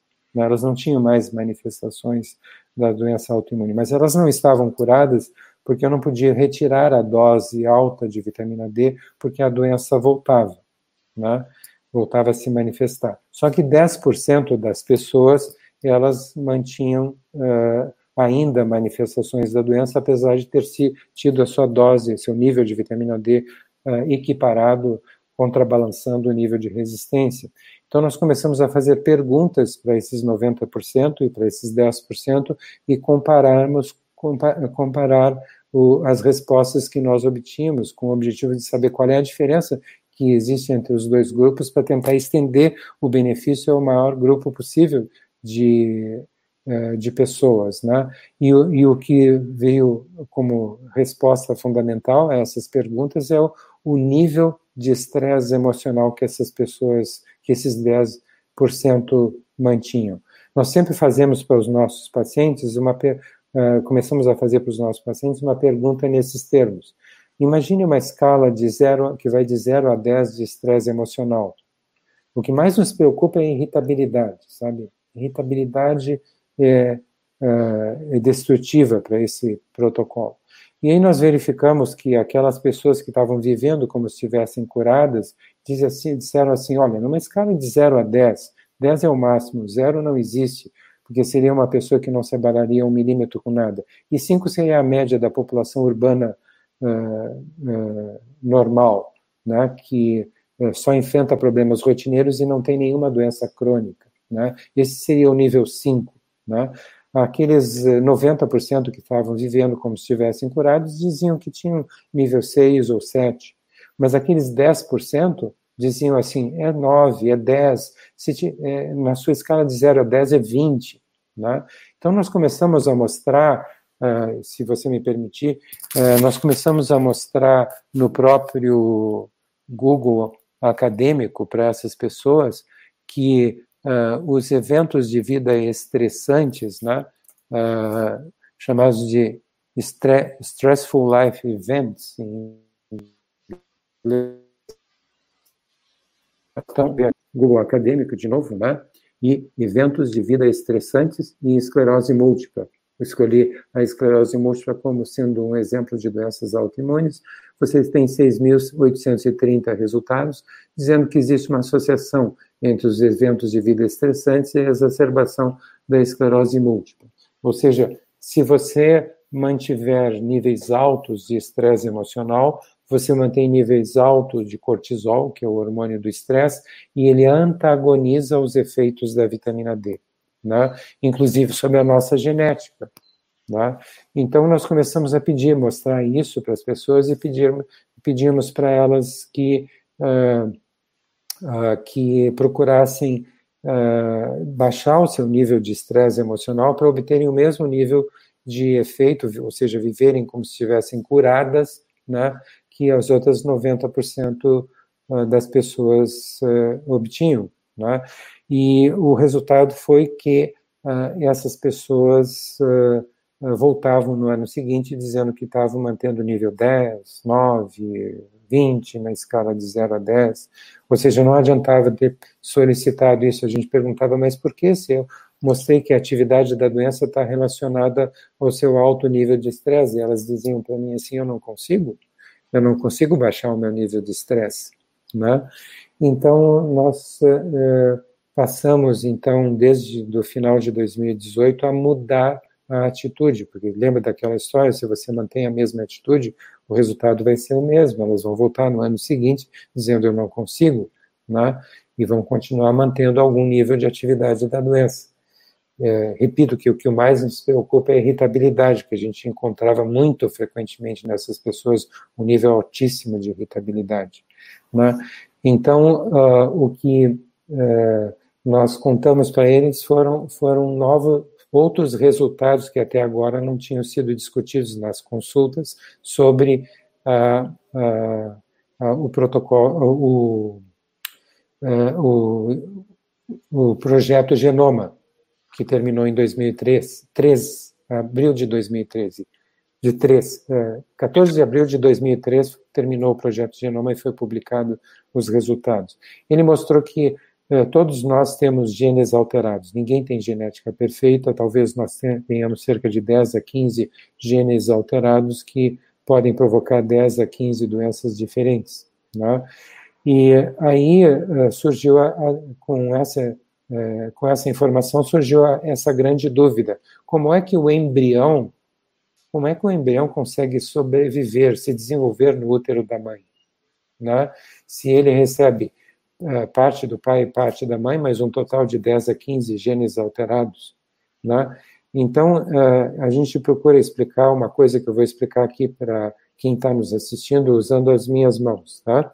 Eu vou me afastar um pouquinho as minhas mãos serem vistas. Então, uh, você imagina que você recebe esse gene do seu pai ou da sua mãe, e esse gene, com a mesma função, você recebe do outro genitor. Se você recebeu esse do pai, você recebeu esse da mãe. Tá? Então, vamos supor que esse gene, deixa eu só melhorar a luz aqui, uh, vamos supor que esses dois genes, na realidade, têm a mesma função. Uh, uh, nós recebemos toda a nossa genética duplicada. Então imagine que esse gene aqui, ó, tá, tem uma alteração. Tá? Então eu vou dobrar o meu dedo indicador para mostrar que esse gene está alterado. Ora, com o auxílio da vitamina D, o embrião consegue fazer isso aqui. Ele desliga o gene alterado, de tal forma que você, principalmente a mãe que tiver nível adequado de vitamina D durante toda a gestação, isso vai influenciar né, uh, isso é a ciência chamada epigenética que diz isso, isso vai influenciar na saúde que esse indivíduo vai ter ao longo de toda a sua vida, porque ele vai, pode ser portador do gene que provoca uma doença, mas nunca ter essa doença. Né? Ele vai só usar o gene que está normal, que tem a mesma função deste que está alterado, mas vai manter este aqui fechado. Tá? Então, uh, uh, o que, que faz com que esse gene se abra e comece a doença. Né? O que faz com que esse gene se abra é o cortisol elevado por muito tempo, o estresse emocional elevado por muito tempo. Então, aí, esse, esse que foi que é favorecida por aquele gene alterado, né? Uh, então nós começamos a dizer para a pessoa: olha, a vitamina D está tentando fazer isso aqui com esse gene alterado que você tem, tá?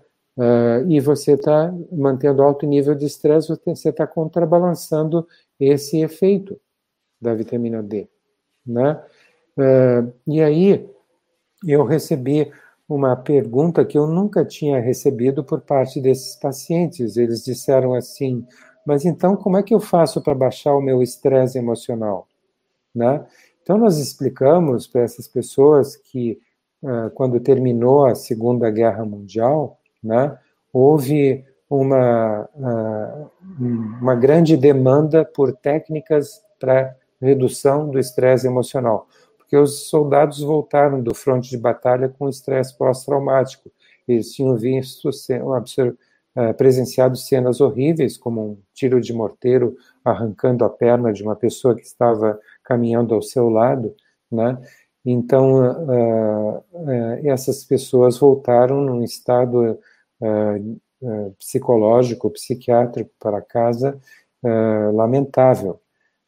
com estresse pós-traumático e a sociedade teve que oferecer alguma técnica para redução do estresse emocional, para minimização do sofrimento dessas pessoas. Né? Então surgiram várias técnicas, na própria década de 40 surgiu o chamado método Silva, depois surgiram outros métodos, meditação, yoga, mais recentemente surgiu o chamado, uh, a chamada técnica de mindfulness ou atenção plena, né, que tem ganhado muita, uh, muita popularidade, mas todas essas técnicas elas têm um único objetivo. Qual é o objetivo? Quando você uh, quando você enfrenta um problema, né, você pode reagir assim emocionalmente, ou você pode reagir assim, ou você pode reagir assim, né? O estresse emocional não é o problema que você está enfrentando, é o nível de reação emocional que você está tendo ao problema, que você pode ser pequena, média, alta, muito alta, né? Esse é o estresse emocional. Então, todas essas técnicas perceberam que o, o, que, o que causa o nível, o que leva o nível ser baixo, médio, alto ou muito alto uh, de reação emocional é o que? é o que você está pensando, né? Então, uh, uh, o que você está pensando, uh, por exemplo, você está enfrentando esse problema, né? Então você pode estar pensando assim, meu Deus, se esse problema não, não for resolvido, pode acontecer aquilo, ou pode se acontecer aquele outro, e pode até acontecer as duas coisas, pode acontecer.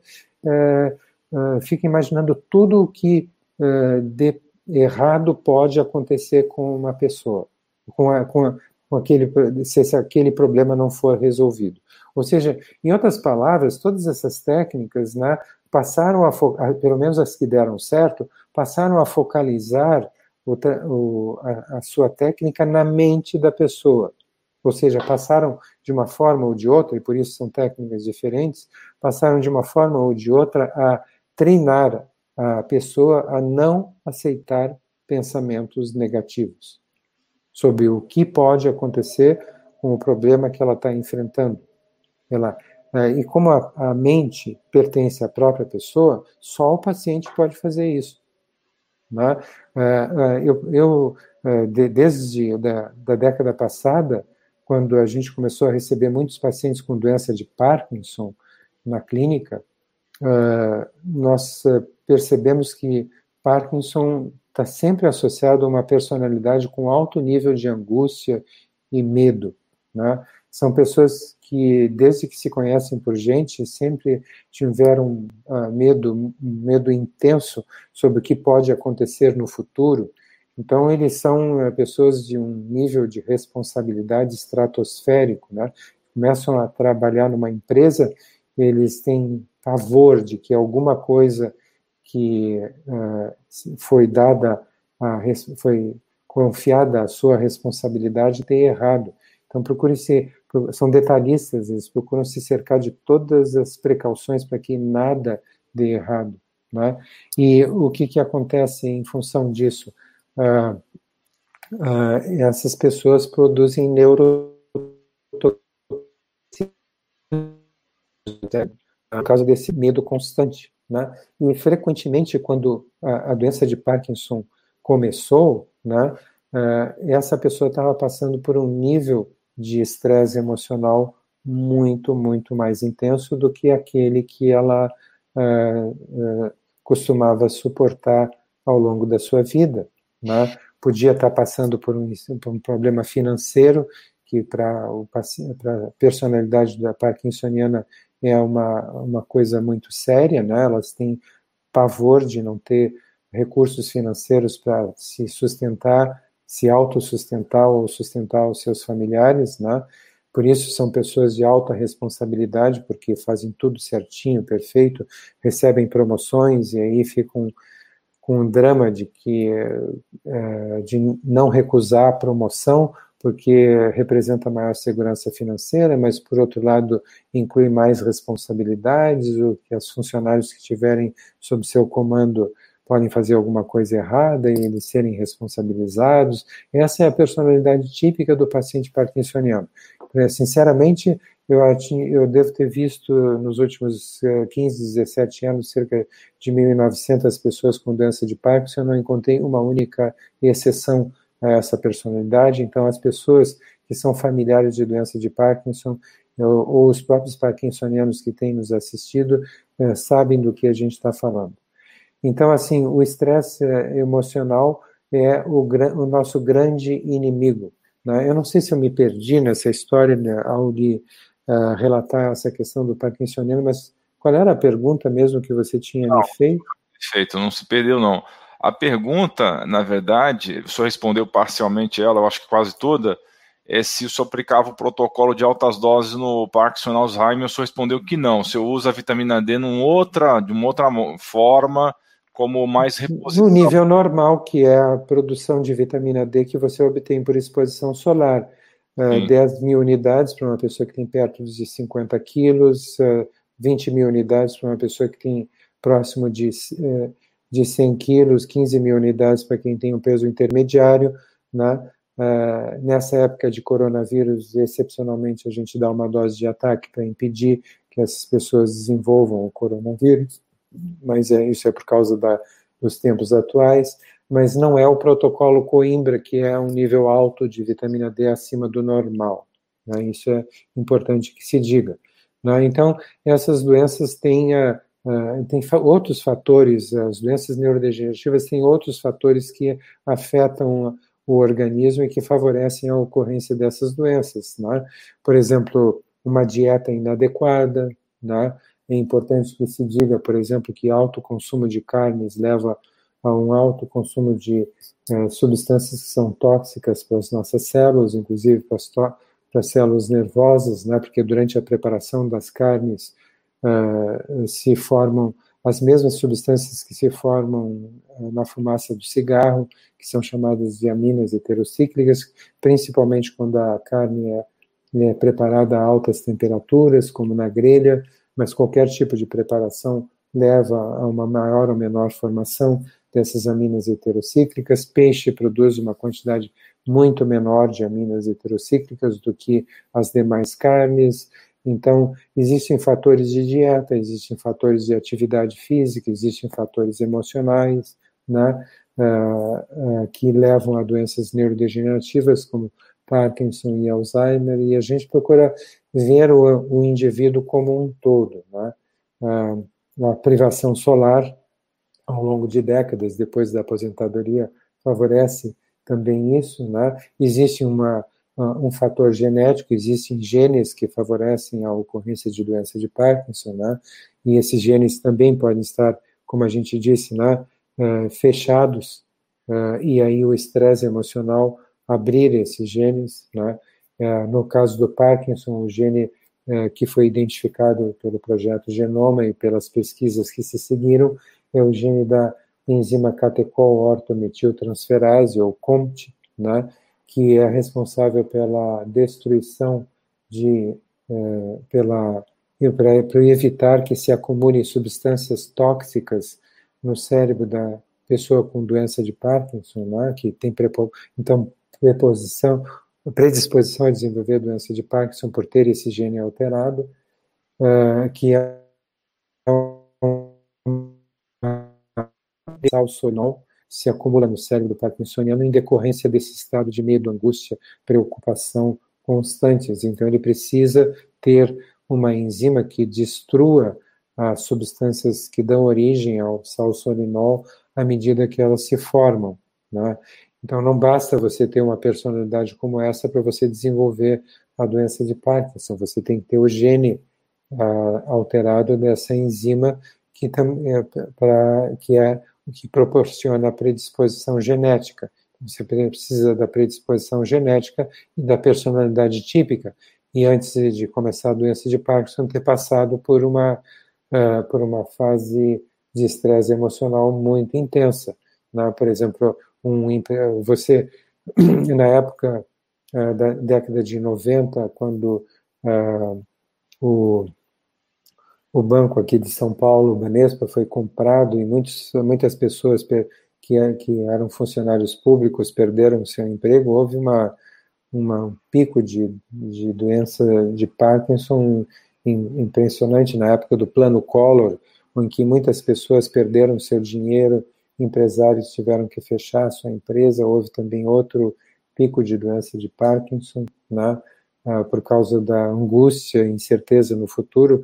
Essa nossa Covid-19 agora provavelmente vai ser seguida por uma uh, por, um, por uma questão como essa, né?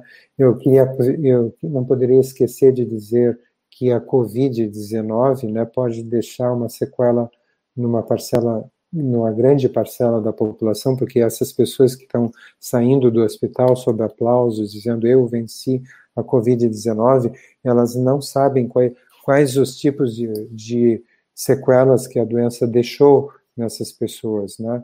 É, como, ela, como a Covid-19 provoca coagulação dentro dos vasos sanguíneos, ela pode ter desenvolvido microinfartos nos dois lados do cérebro, e isso provoca perda da capacidade cognitiva, da capacidade de raciocínio, memória, cálculo, expressão, e essa pessoa pode se tornar incapaz de reassumir a profissão que ela tinha antes da Covid-19. É importante que se diga que está aumentando muito. Antes dizia que se quando começou a, a Covid-19 na, na China e, e, e a Itália foi predominantemente atacada, que só os velhos estavam morrendo, né? Há um mês atrás eu vi uma reportagem dizendo que aqui em São Paulo, no, nos 30 dias que precederam aquela reportagem, o número de pessoas abaixo de 60 anos que tinham adquirido essa doença havia uh, uh, se multiplicado por 10, né? uh, porque, o, obviamente, o confinamento estava né, levando a um nível mais baixo de, de vitamina D e isso estava levando a uma maior gravidade da uh, ou suscetibilidade de populações que eram mais resistentes, pessoas mais jovens, né? E agora a gente está vendo crianças morrendo por Covid-19, você está vendo uma nova doença autoimune uh, surgindo entre as crianças que se recuperam da Covid-19, doença autoimune essa que ataca o coração, o sistema imunológico atacando o coração e provocando alta mortalidade. Então, você vê que nós, quando a gente fala da Covid-19 e as pessoas ficam falando de é, imunidade de manada, né, elas não sabem o percentual da população que vai ficar incapacitada pelo trabalho justamente por causa da, é, da, de terem passado pela Covid-19. Isso torna isso muito mais importante de que as pessoas se alertem para a questão de que isso pode ser evitado. Né? Você não sabe as consequências, tanto por, em termos de saúde pública, como que de dependência do uh, sistema uh, de, de, de saúde pública, o sistema de previdência social, o impacto que vai ter, as, uh, as incapacidades para o trabalho que vão surgir em consequência das pessoas terem apresentado a Covid-19. E veja o quanto é importante para que o administrador de saúde que nos ouve, né, perceba, perceba que é obrigação nossa corrigir níveis de qualquer parâmetro e corrigir níveis de um, de um hormônio que é o regulador do sistema imunológico, né, é, é, é fundamental. Mesmo que você não tivesse a Covid-19, você deveria estar uh, corrigindo, é obrigação sua para evitar outros problemas, porque a falta diabetes, então, doença cardiovascular, está ah, tudo isso associado a câncer, está ah, tudo isso associado a, a, a, níveis baixos de vitamina D. E se você está frente a uma, a uma, a, uma pandemia como essa, você não deve temer apenas a morte pela Covid-19, você deve temer também as sequelas que isso pode deixar na população, que pode deixar uma grande parcela da população cronicamente doente ou incapacitada para o trabalho. Né?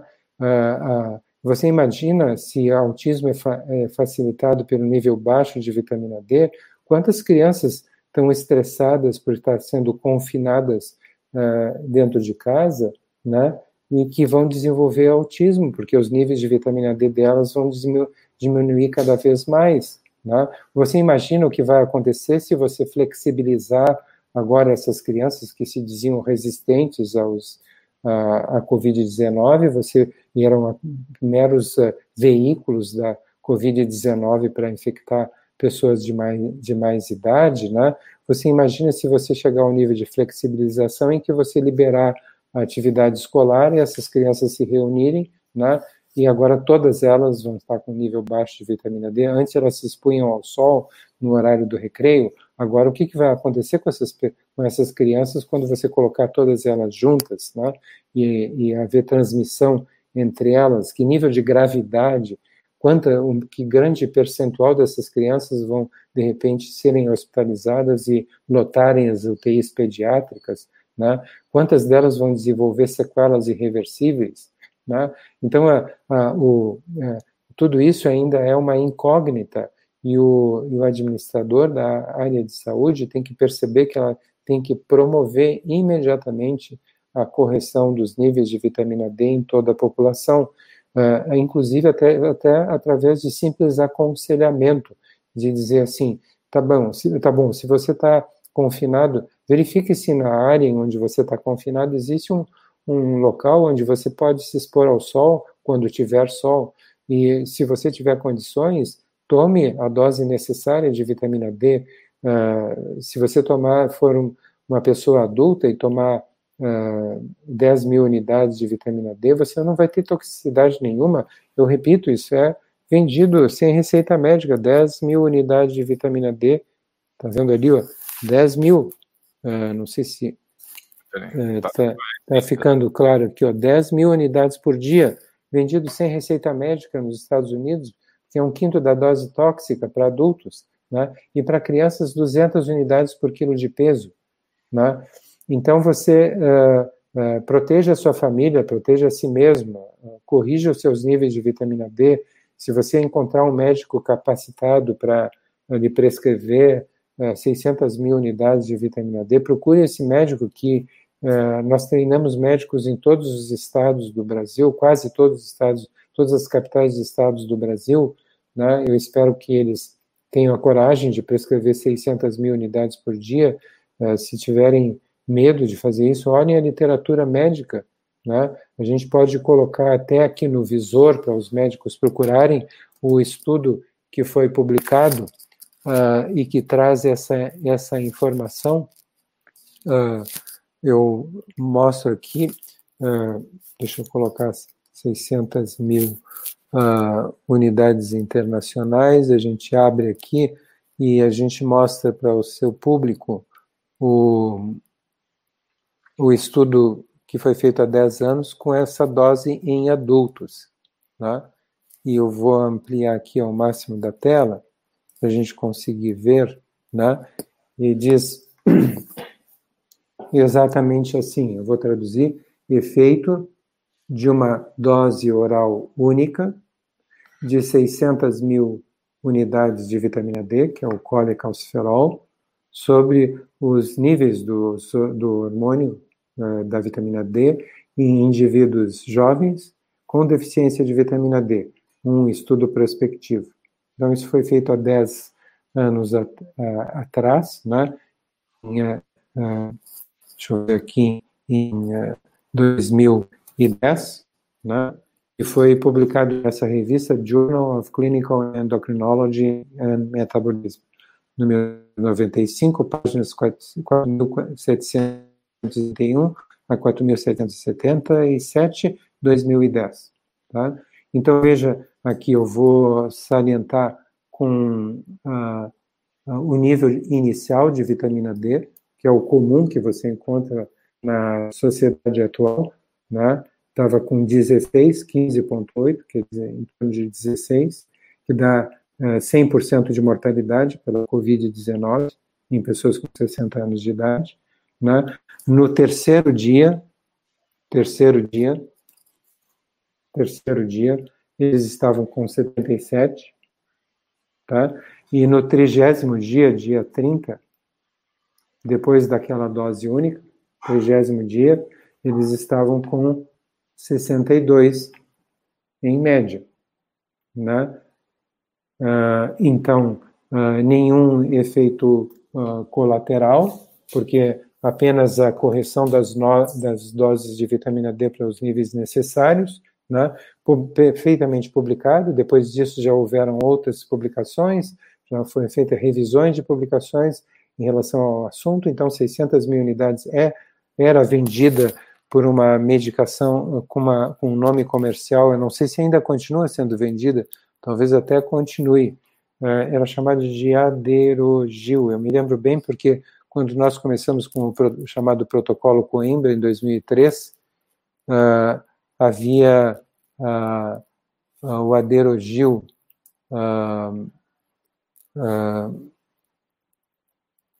que tinha 600 mil unidades de vitamina D.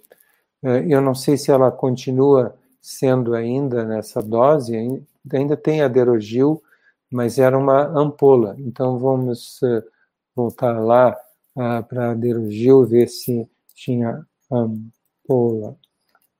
Ah, então, tinha uh, a Derugil aqui tem de 50 mil unidades, Endocare, vitamina B. Talvez tenha sido retirado do mercado por causa desse, de, do medo uh, do Aderogil mas ele tinha 600 mil unidades internacionais. Deixa eu ver se eu coloco 600 mil. Tenho quase certeza que deve ter sido tirado do mercado isso, mas era o que a gente utilizava uh, para conseguir. Eu acho que tiraram do mercado, tanto é que por causa disso nós tivemos que começar.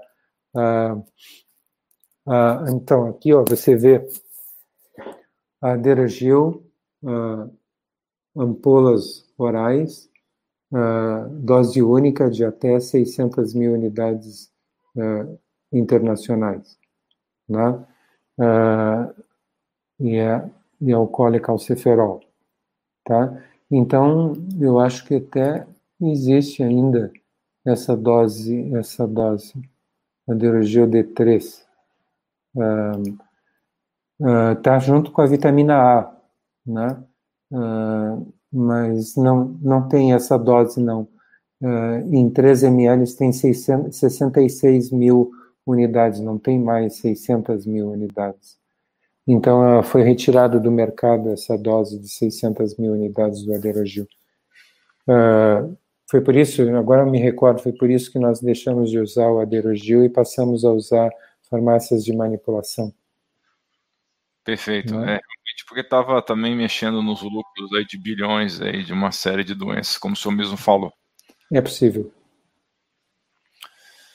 É, o que, que o senhor acha das teorias do Alessio Fassano a respeito da permeabilidade da, do intestino e o papel do, do, glúten nisso? Porque eu sei que na, na dieta que o senhor preconiza para o pro protocolo, o senhor deixa opcional a retirada do glúten. Então, eu queria que o senhor falasse a sua opinião sobre isso. Olha, uh, nós uh, temos a impressão de que uh, a hipersensibilidade ao glúten né, pode até ser decorrente do, do fato de que o sistema imunológico está desregulado pela falta da vitamina D. O fato é que nós não temos tido necessidade de acrescentar a retirada do glúten para obter os mesmos efeitos que nós temos com a simples correção da dose de vitamina D. Uh, e até na grande maioria das pessoas uh, que, por conta própria, uh, decidiram, ou por aconselhamento de outros médicos, acrescentar já vem fazendo a tirada do glúten, né? essas pessoas tiveram um resultado negativo. Por que, que eu digo que tiveram um resultado negativo?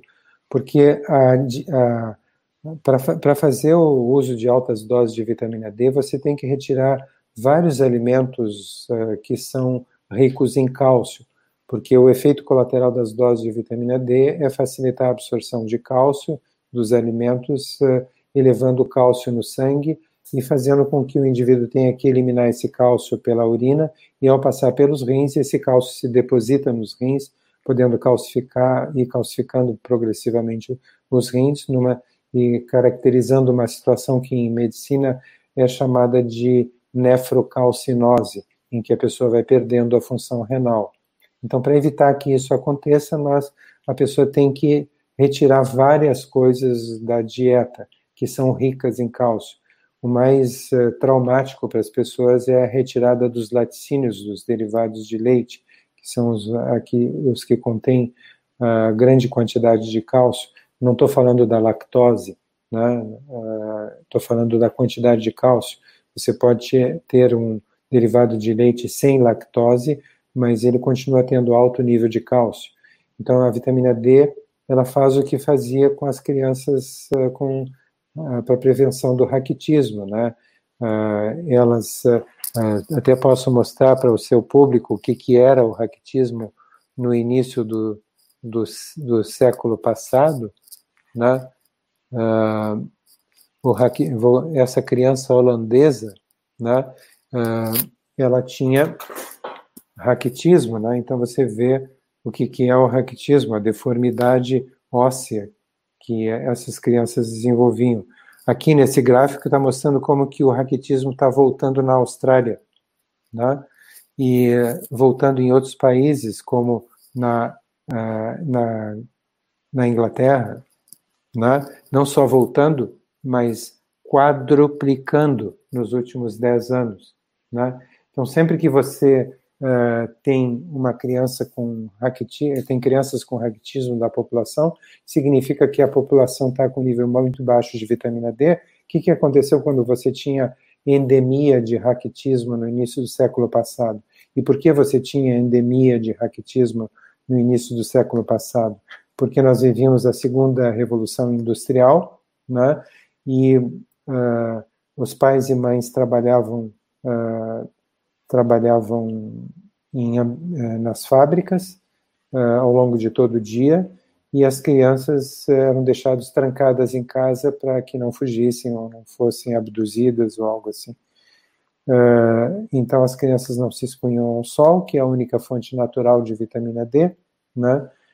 Que não é vitamina, como eu disse, na década de 30 foi descoberta como sendo um hormônio esteroide, uh, e e aí o que, que aconteceu nessa época, entre 1918 e 1920, aconteceu a pandemia da gripe espanhola.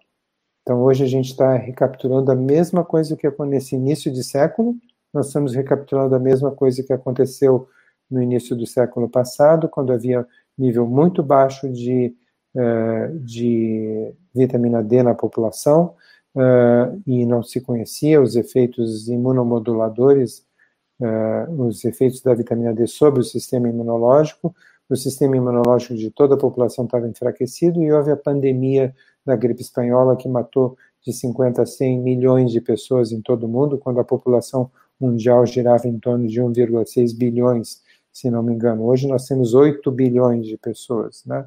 Então, se nós não mudarmos a nossa atitude e deixarmos que haja uma, uma, um pico de pandemia seguido de uma de um lockdown, depois a, a flexibilização e mais outro pico com maior uh, com maior mortalidade, seguido de novo novo lockdown, seguido de nova flexibilização e novo pico da pandêmico, né? Uh, ou seja, você não muda a sua atitude, fica achando que vacina vai resolver problema, quando a gente já discutiu aqui por que, que não vai resolver problema, quando você poderia uh, resolver não só essa pandemia, mas uh, evitar todas as epidemias que acontecem todos os anos, como gripe, né, e melhorar muito a saúde das crianças. Então,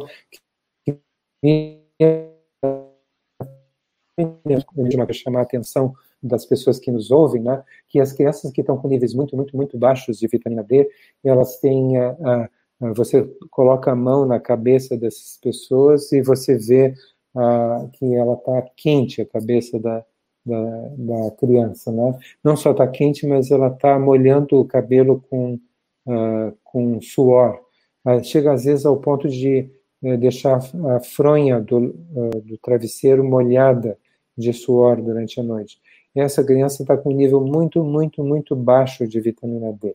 Né? E ela pode desenvolver autismo ao ser vacinada, ou ao desenvolver uma infecção, ela pode desenvolver diabetes do tipo 1, né? porque o sistema imunológico pode atacar as células do pâncreas que produzem insulina e se tornar uma pessoa dependente de insulina o resto da vida, né? Então, assim, é, você vê, é, é uma, é uma substância que é um hormônio, que tem o poder de um hormônio, não é vitamina, né? A próxima, é, mesmo colegas nossos vão para a televisão dizer bobagem, uh, uh, dizer que se você tem uma dieta balanceada, você pode uh, você pode ficar tranquilo em relação à vitamina D. Né? Se você tivesse que produzir as 10 mil unidades, eu não sei se eu já disse isso aqui ou não, me avise se eu já disse, estou repetindo. Falou, não, mas pode falar em relação à exposição solar, né? Quanto de, vitamina é. D você pode falar. Para você produzir esses 10 mil unidades de vitamina D que você precisa para corrigir os seus níveis de vitamina D lenta e gradualmente até, e só vai corrigir daqui a dois meses, né? Você precisaria consumir 250 gemas de ovo, ou você precisaria consumir uh, eh, 85 copos de leite, ou você precisaria consumir 13 postas de salmão, né? E isso todos os dias. Então você imagina uh, o que, que é um médico ir para a televisão e dizer assim, não, se você tem uma dieta balanceada, você tem todas as vitaminas. O grande problema, parece que está em continuarem a chamar essa, esse hormônio de vitamina D. Né? Não é vitamina, é um hormônio, não está por definição, uma vitamina não é produzida no nosso organismo, a vitamina D é produzida no nosso organismo, a única fonte natural é a exposição solar, e sim ao sol forte, aquele que fica entre 10 da manhã e 4 da tarde, que produz, uh, que produz raio ultravioleta do tipo B, que é o que produz a vitamina D. O de, do início da manhã ou do final da tarde só tem ultravioleta do tipo A, que provoca câncer de pele e não produz vitamina D. Né? Então, você imagina uh, que a vitamina D foge completamente à definição de vitamina, porque, ao contrário das vitaminas, ela não está presente nos alimentos, senão em quantidades irrisórias, e ela só é produzida naturalmente por exposição solar, e as pessoas não se expõem mais ao sol, e os médicos suplementam quantidades irrisórias de vitamina D, não por culpa deles, mas porque são assim aconselhados, erradamente aconselhados, por instituições, inclusive internacionais, uh, que tão, são patrocinadas pela indústria farmacêutica e que têm interesse em ter mais e mais clientes. Veja que hoje, no, uh, nos Estados Unidos, desde 2017, esses são dados de três anos atrás, 60% da população norte-americana tinha pelo menos uma doença crônica, seja hipertensão, diabetes, doença cardiovascular, câncer, e 45% da população tinha múltiplas doenças crônicas, né? Então você imagina, nós estamos vivendo num mundo de doentes, né? Uh, o que, que, vai acontecer com que futuro tem a sociedade uh, se hoje se espera que para cada uh, 20 crianças normais tenha um autista, se, se entre, 2026, entre 2026 e 2030, mantendo-se esse crescimento, você vai ter um autista para cada criança normal. Né? Que futuro tem uma sociedade como essa? Talvez a Covid-19, uh, como tenha uma única saída, que é a correção dos níveis de vitamina D, vai fazer com que não só a classe médica, mas toda a população venha se conscientizar da importância da vitamina, desse hormônio uh, D, uh, para a saúde pública, na prevenção de, e no tratamento de inúmeras doenças né, que estão subindo de uma forma exponencial ou seja, como se um avião estivesse decolando e progressivamente assumindo a trajetória uh, vertical de um foguete. Né? Uh, isso é um crescimento exponencial de doenças, né? E, e, esse problema de, uh, de que a previdência social está levando a, a falência do sistema econômico antes da Covid-19, imagine agora, né? está se devendo ao fato de que cada vez mais uh, pessoas jovens em, em, idade produtiva estão se tornando doentes com doenças como esclerose múltipla e se tornando cegas, paraplégicas e incapacitadas para o trabalho e fazendo uso de medicações de alto custo. Perfeito. É, eu não sei como é que está o seu horário, né? Se o senhor quisesse falar durante 10 horas, certamente seria ótimo, né? Mas de qualquer não. maneira, eu falei do, das coisas que eu achava necessárias e das coisas que você perguntou, mas se você tiver mais alguma coisa a perguntar ou alguma coisa eh, não ficou bem esclarecida, né?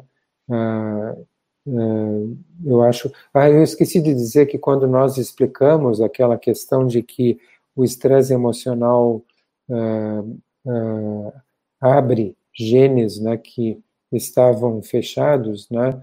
As pessoas passaram a ser conscientizadas da necessidade que elas tinham de, uh, de controlar pensamentos, eh, eh, recusar pensamentos negativos, né? E a gente conseguiu estender para um percentual maior de pessoas o benefício desse tratamento, porque elas voltaram no, no ano seguinte eh, dizendo que, a, que o nível de estresse emocional delas tinha baixado a um nível inferior à média das pessoas, e eu perguntei por quê, e elas eh, me disseram que é porque elas perceberam pela explicação que foi dada que uh, isso é um fenômeno biológico que liga mente ao seu uh, sentimento, ao seu emocional e, a sua, e, a, e altera completamente a expressão da sua genética. Né? Então elas disseram, me disseram que haviam decidido parar de provocar o seu próprio sofrimento e passaram a se recusar sistematicamente pensamentos negativos. E eu percebi o quanto é importante você conversar com os pacientes e passar a informação técnica, que é o que você está me permitindo fazer aqui, né? E eu queria agradecer até uh, pela uh, não só pela oportunidade, mas uh, pelo pelo benefício que você está dando às pessoas que, uh, que lhe ouvem, né? Uh, e que, ele, que lhe prestigiam. De, a gente sabe quanto você é um médico prestigiado pela mídia não oficial, talvez, mas por quantas pessoas lhe seguem, né? E, e você está dando a elas a oportunidade de terem essa saída, né? Porque é uma situação que, se as pessoas só continuarem fazendo o que estão fazendo, o resultado vai ser sempre o mesmo. Uh, um pico atrás de pico, intermediado por lockdowns e, e destruição progressiva do sistema uh, da, da economia. Né? Então, os empresários são pessoas que têm que acordar se eles querem, uh, se eles querem evitar que o seu negócio seja destruído por essa pandemia eles têm que se mexer nesse sentido, eles têm que uh, pressionar os seus governantes para que corrijam os níveis de vitamina D da população, eles têm que promover a, a correção dos níveis de vitamina D dos seus funcionários, talvez até do seu, dos familiares dos seus funcionários, né, para que a, a, sua empresa não venha a fechar, deve, deve se formar um movimento, já está se delineando isso, né, porque eu fui convidado por um grupo de empresários para fazer uma palestra similar a essa que nós estamos fazendo. Uh, vai ser feita isso na semana que vem. Uh, então, eu acho que os, uh, que os empresários, se, os, se, o governo não se importa, né, se os, não se dá conta ou não se importa, ou, tá, ou sofre a pressão política dos, dos empresários da área farmacêutica, né, os, os empresários podem se dar conta de que isso da solução desse problema, que a solução desse problema existe aqui e agora, é barata e pode ser implementada através de uma ação conjunta deles mesmos. É, o que eu quis dizer naquele momento é que, para mim, é um prazer muito grande, uma honra muito grande, e eu ficaria escutando o senhor até qualquer hora que fosse necessária, porque realmente é conhecimento muito profundo e é um, está é, tá sendo um privilégio muito grande estar com o senhor aqui falando é, a respeito de todos esses assuntos que o senhor domina tão bem, né? E realmente a última pergunta que eu queria fazer para o senhor é a respeito se o senhor conhece e se o senhor já. O que, que o senhor acha do uso da naltrexona de baixa dosagem, a low dose naltrexona? Você acha que tem algum papel nas doenças autoimunes? A sua voz foi cortada, pode repetir, por favor, a pergunta? Queria saber se o, uh, o senhor conhece a low dose naltrexone, a naltrexone de baixa dosagem, e se o senhor acha que tem algum papel nas doenças autoimunes. Olha, ela não tem provocado nenhum efeito adicional quando a gente usa altas doses de vitamina D, né? Uh, eu tenho, tendo a usar o pensamento lógico de que uh, tudo tem uma causa, né? E que a LDN, ou low dose naltrexone, não é uma substância natural do nosso organismo, né? E não foi por isso, por falta da naltrexona, que a pessoa desenvolveu a doença autoimune ou não, né? Mas certamente foi é, o que precedeu essa pandemia de doenças autoimunes, né? Todas elas é, explodindo no mundo inteiro, é, foi essa deficiência de vitamina D e aplicando a, a regra de causalidade, as regras de causalidade propostas por, por uh, Bradford Hill uh, na época da questão do cigarro, né, a gente consegue entender que a causa é a falta do regulador do sistema imunológico e que nós estamos repetindo o erro que aconteceu uh, na, no, no, início do século passado, só que agora a transmissão desse conhecimento dentro do meio médico está sendo controlado, controlada pela, uh, pela indústria farmacêutica, dado ao seu poder econômico, o poder econômico. Então, que a, in, a, indústria do tabaco tentou fazer com Austin Bradford Hill, né, a indústria da farmacêutica hoje em dia está fazendo uh, através das uh, associações médicas que ela patrocina, né, academias e associações médicas que são patrocinadas pela indústria farmacêutica acabam, infelizmente, se tornando porta-vozes da, da, dos interesses da indústria farmacêutica e dando informação errada, ou aconselhamento errado aos médicos, e os médicos, não por culpa deles, mas porque elas, eles foram ensinados a receber pass, passivamente a informação e não sair em busca dela, como a gente mostrou aqui que é, é possível ser feita, né? Uh, por isso mostramos o Google Acadêmico e é, como ferramenta para eles se informarem a respeito disso e verificarem se a informação que a gente está veiculando aqui é correta ou não. Perfeito. Muito, muito, muito obrigado pela oportunidade que você nos deu, porque você está dando para as pessoas que estão numa situação desesperadora, que têm doenças autoimunes, né?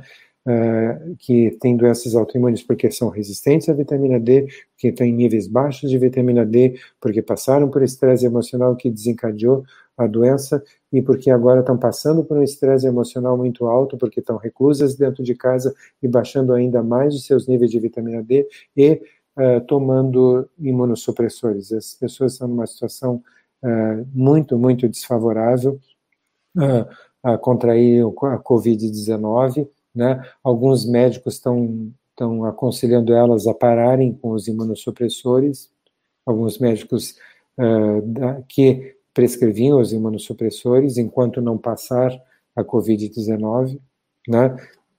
Então, elas ficam sem tratamento, ou então a, a continuarem os imunossupressores, mas tomando med medidas ainda mais restritivas, mais uh, severas de, uh, que, que são preconizadas não saindo de forma alguma de dentro de casa, né, uh, para poderem manter o uso de imunossupressores. em suma, essas pessoas estão numa situação muito difícil e você está oferecendo a elas a oportunidade de terem uma alternativa.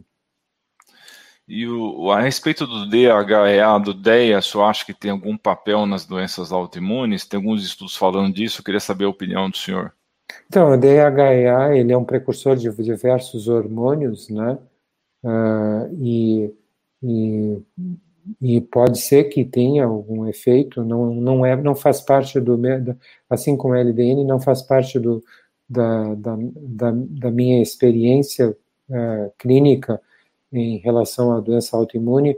O que eu vejo, assim, é um potencial, um poder inacreditável da vitamina D sobre o sistema imunológico, né? Uh, sobre a expressão dos nossos genes e, e, e, assim o fato de você às vezes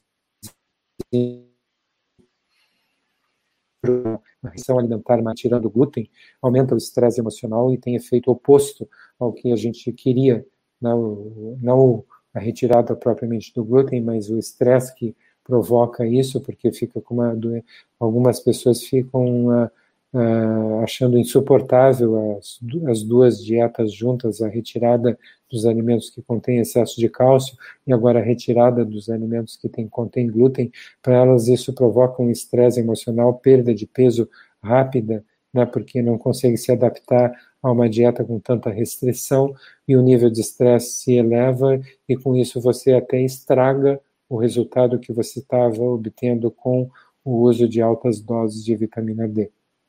Perfeito. Ah, o senhor queria colocar mais alguma situação, algum mais algum conhecimento do senhor é, a respeito? Ah, não, eu acho que o que ah, o que deve ser combatido nesse momento é o, o a restrição, desculpe, a, a correção imediata dos níveis de vitamina D para parar esse sofrimento que está sendo imposto, né?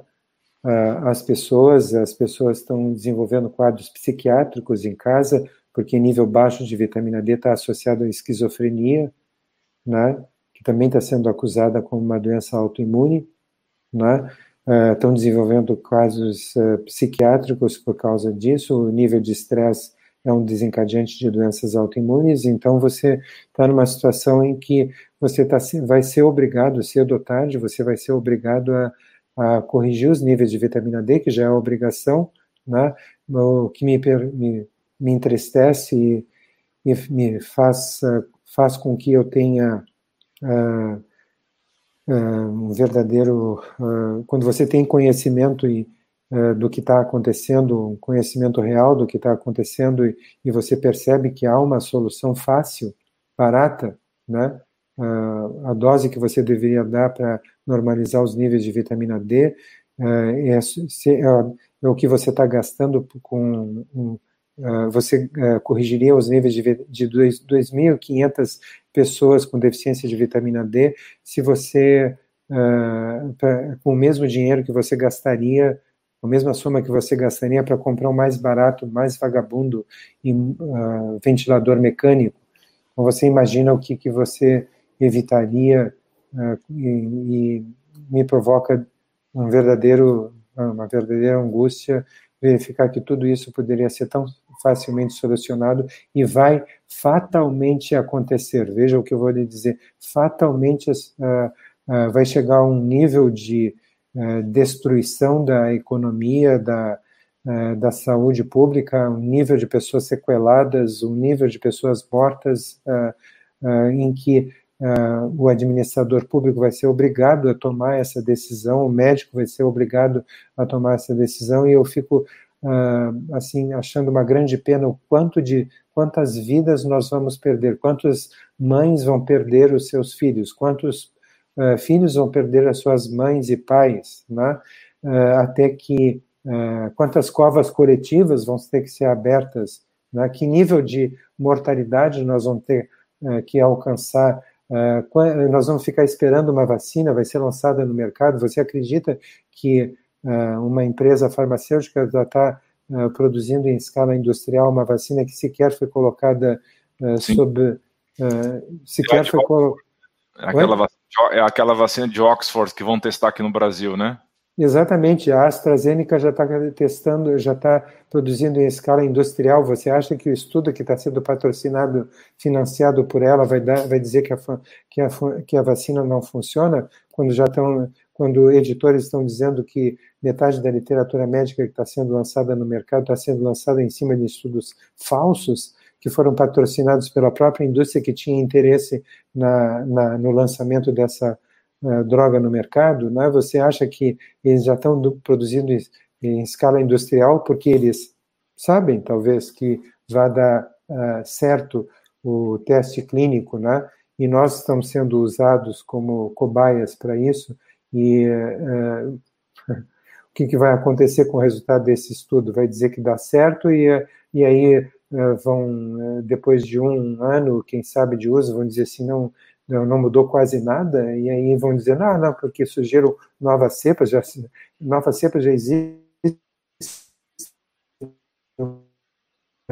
Nós vamos ingenuamente comprar essa vacina uh, achando que vai, vai ser a solução do problema. A solução do problema está na uh, correção da potência do sistema imunológico, na regulação do sistema imunológico, devolvendo a ele o seu regulador, potente regulador natural, que é a vitamina D, em doses fisiologicamente adequadas, não nas doses mínimas que, uh, que estão sendo colocadas aí uh, uh, no mercado como doses aconselhadas. Você imagina que a dose de 600 mil de, de 600 unidades uh, internacionais, não 600 mil, 600 unidades internacionais é a dose aconselhada pelo Institute of Medicine. Ela não muda absolutamente nada o nível de vitamina D.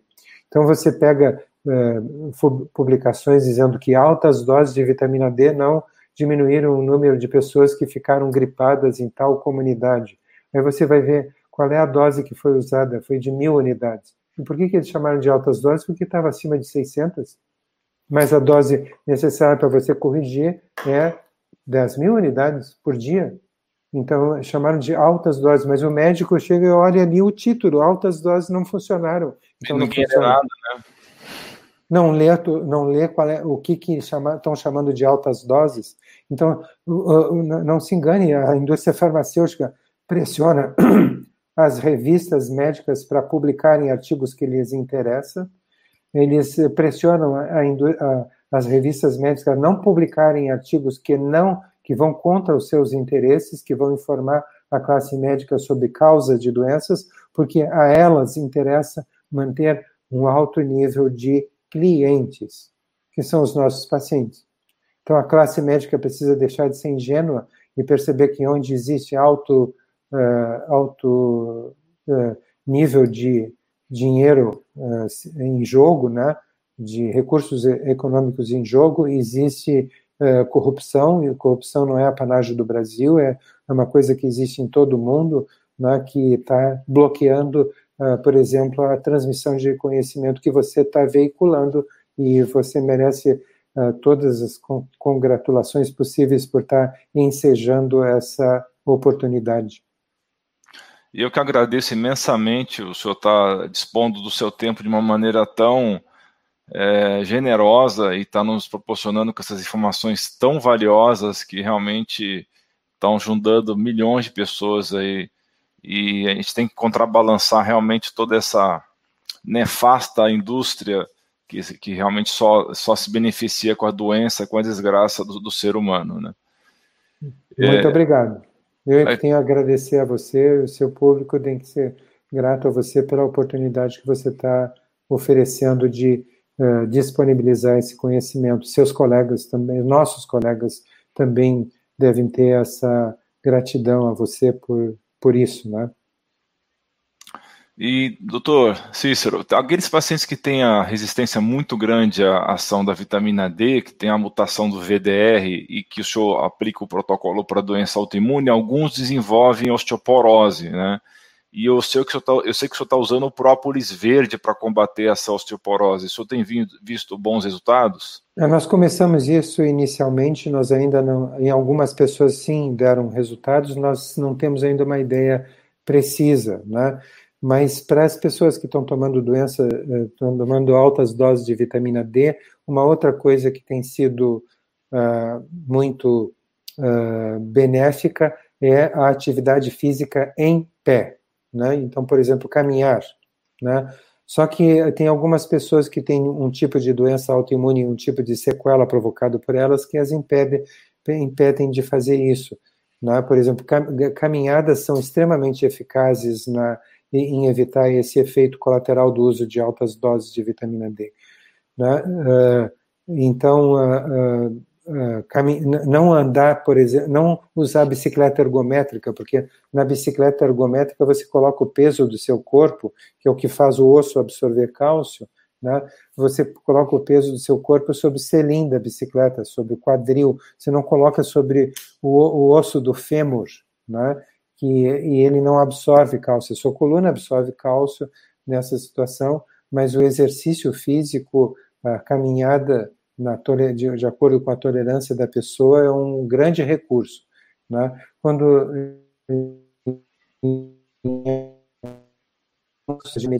para evitar uh, que haja perda de cálcio nos ossos, uh, uh, mas a gente procura usar, é, na medida do possível, produtos naturais, como esse que você mencionou, porque existe no próprio substâncias que impedem a maturação dos osteoclastos, que são as, as células que removem cálcio dos ossos, né? Mas nós não ainda não temos ainda uma dose, como começamos há poucos meses, nós não temos ainda uma dose uh, que a gente possa considerar que sim, é, é, é eficaz para todos os pacientes, parece que para alguns pacientes é mais eficaz do que para outros pacientes.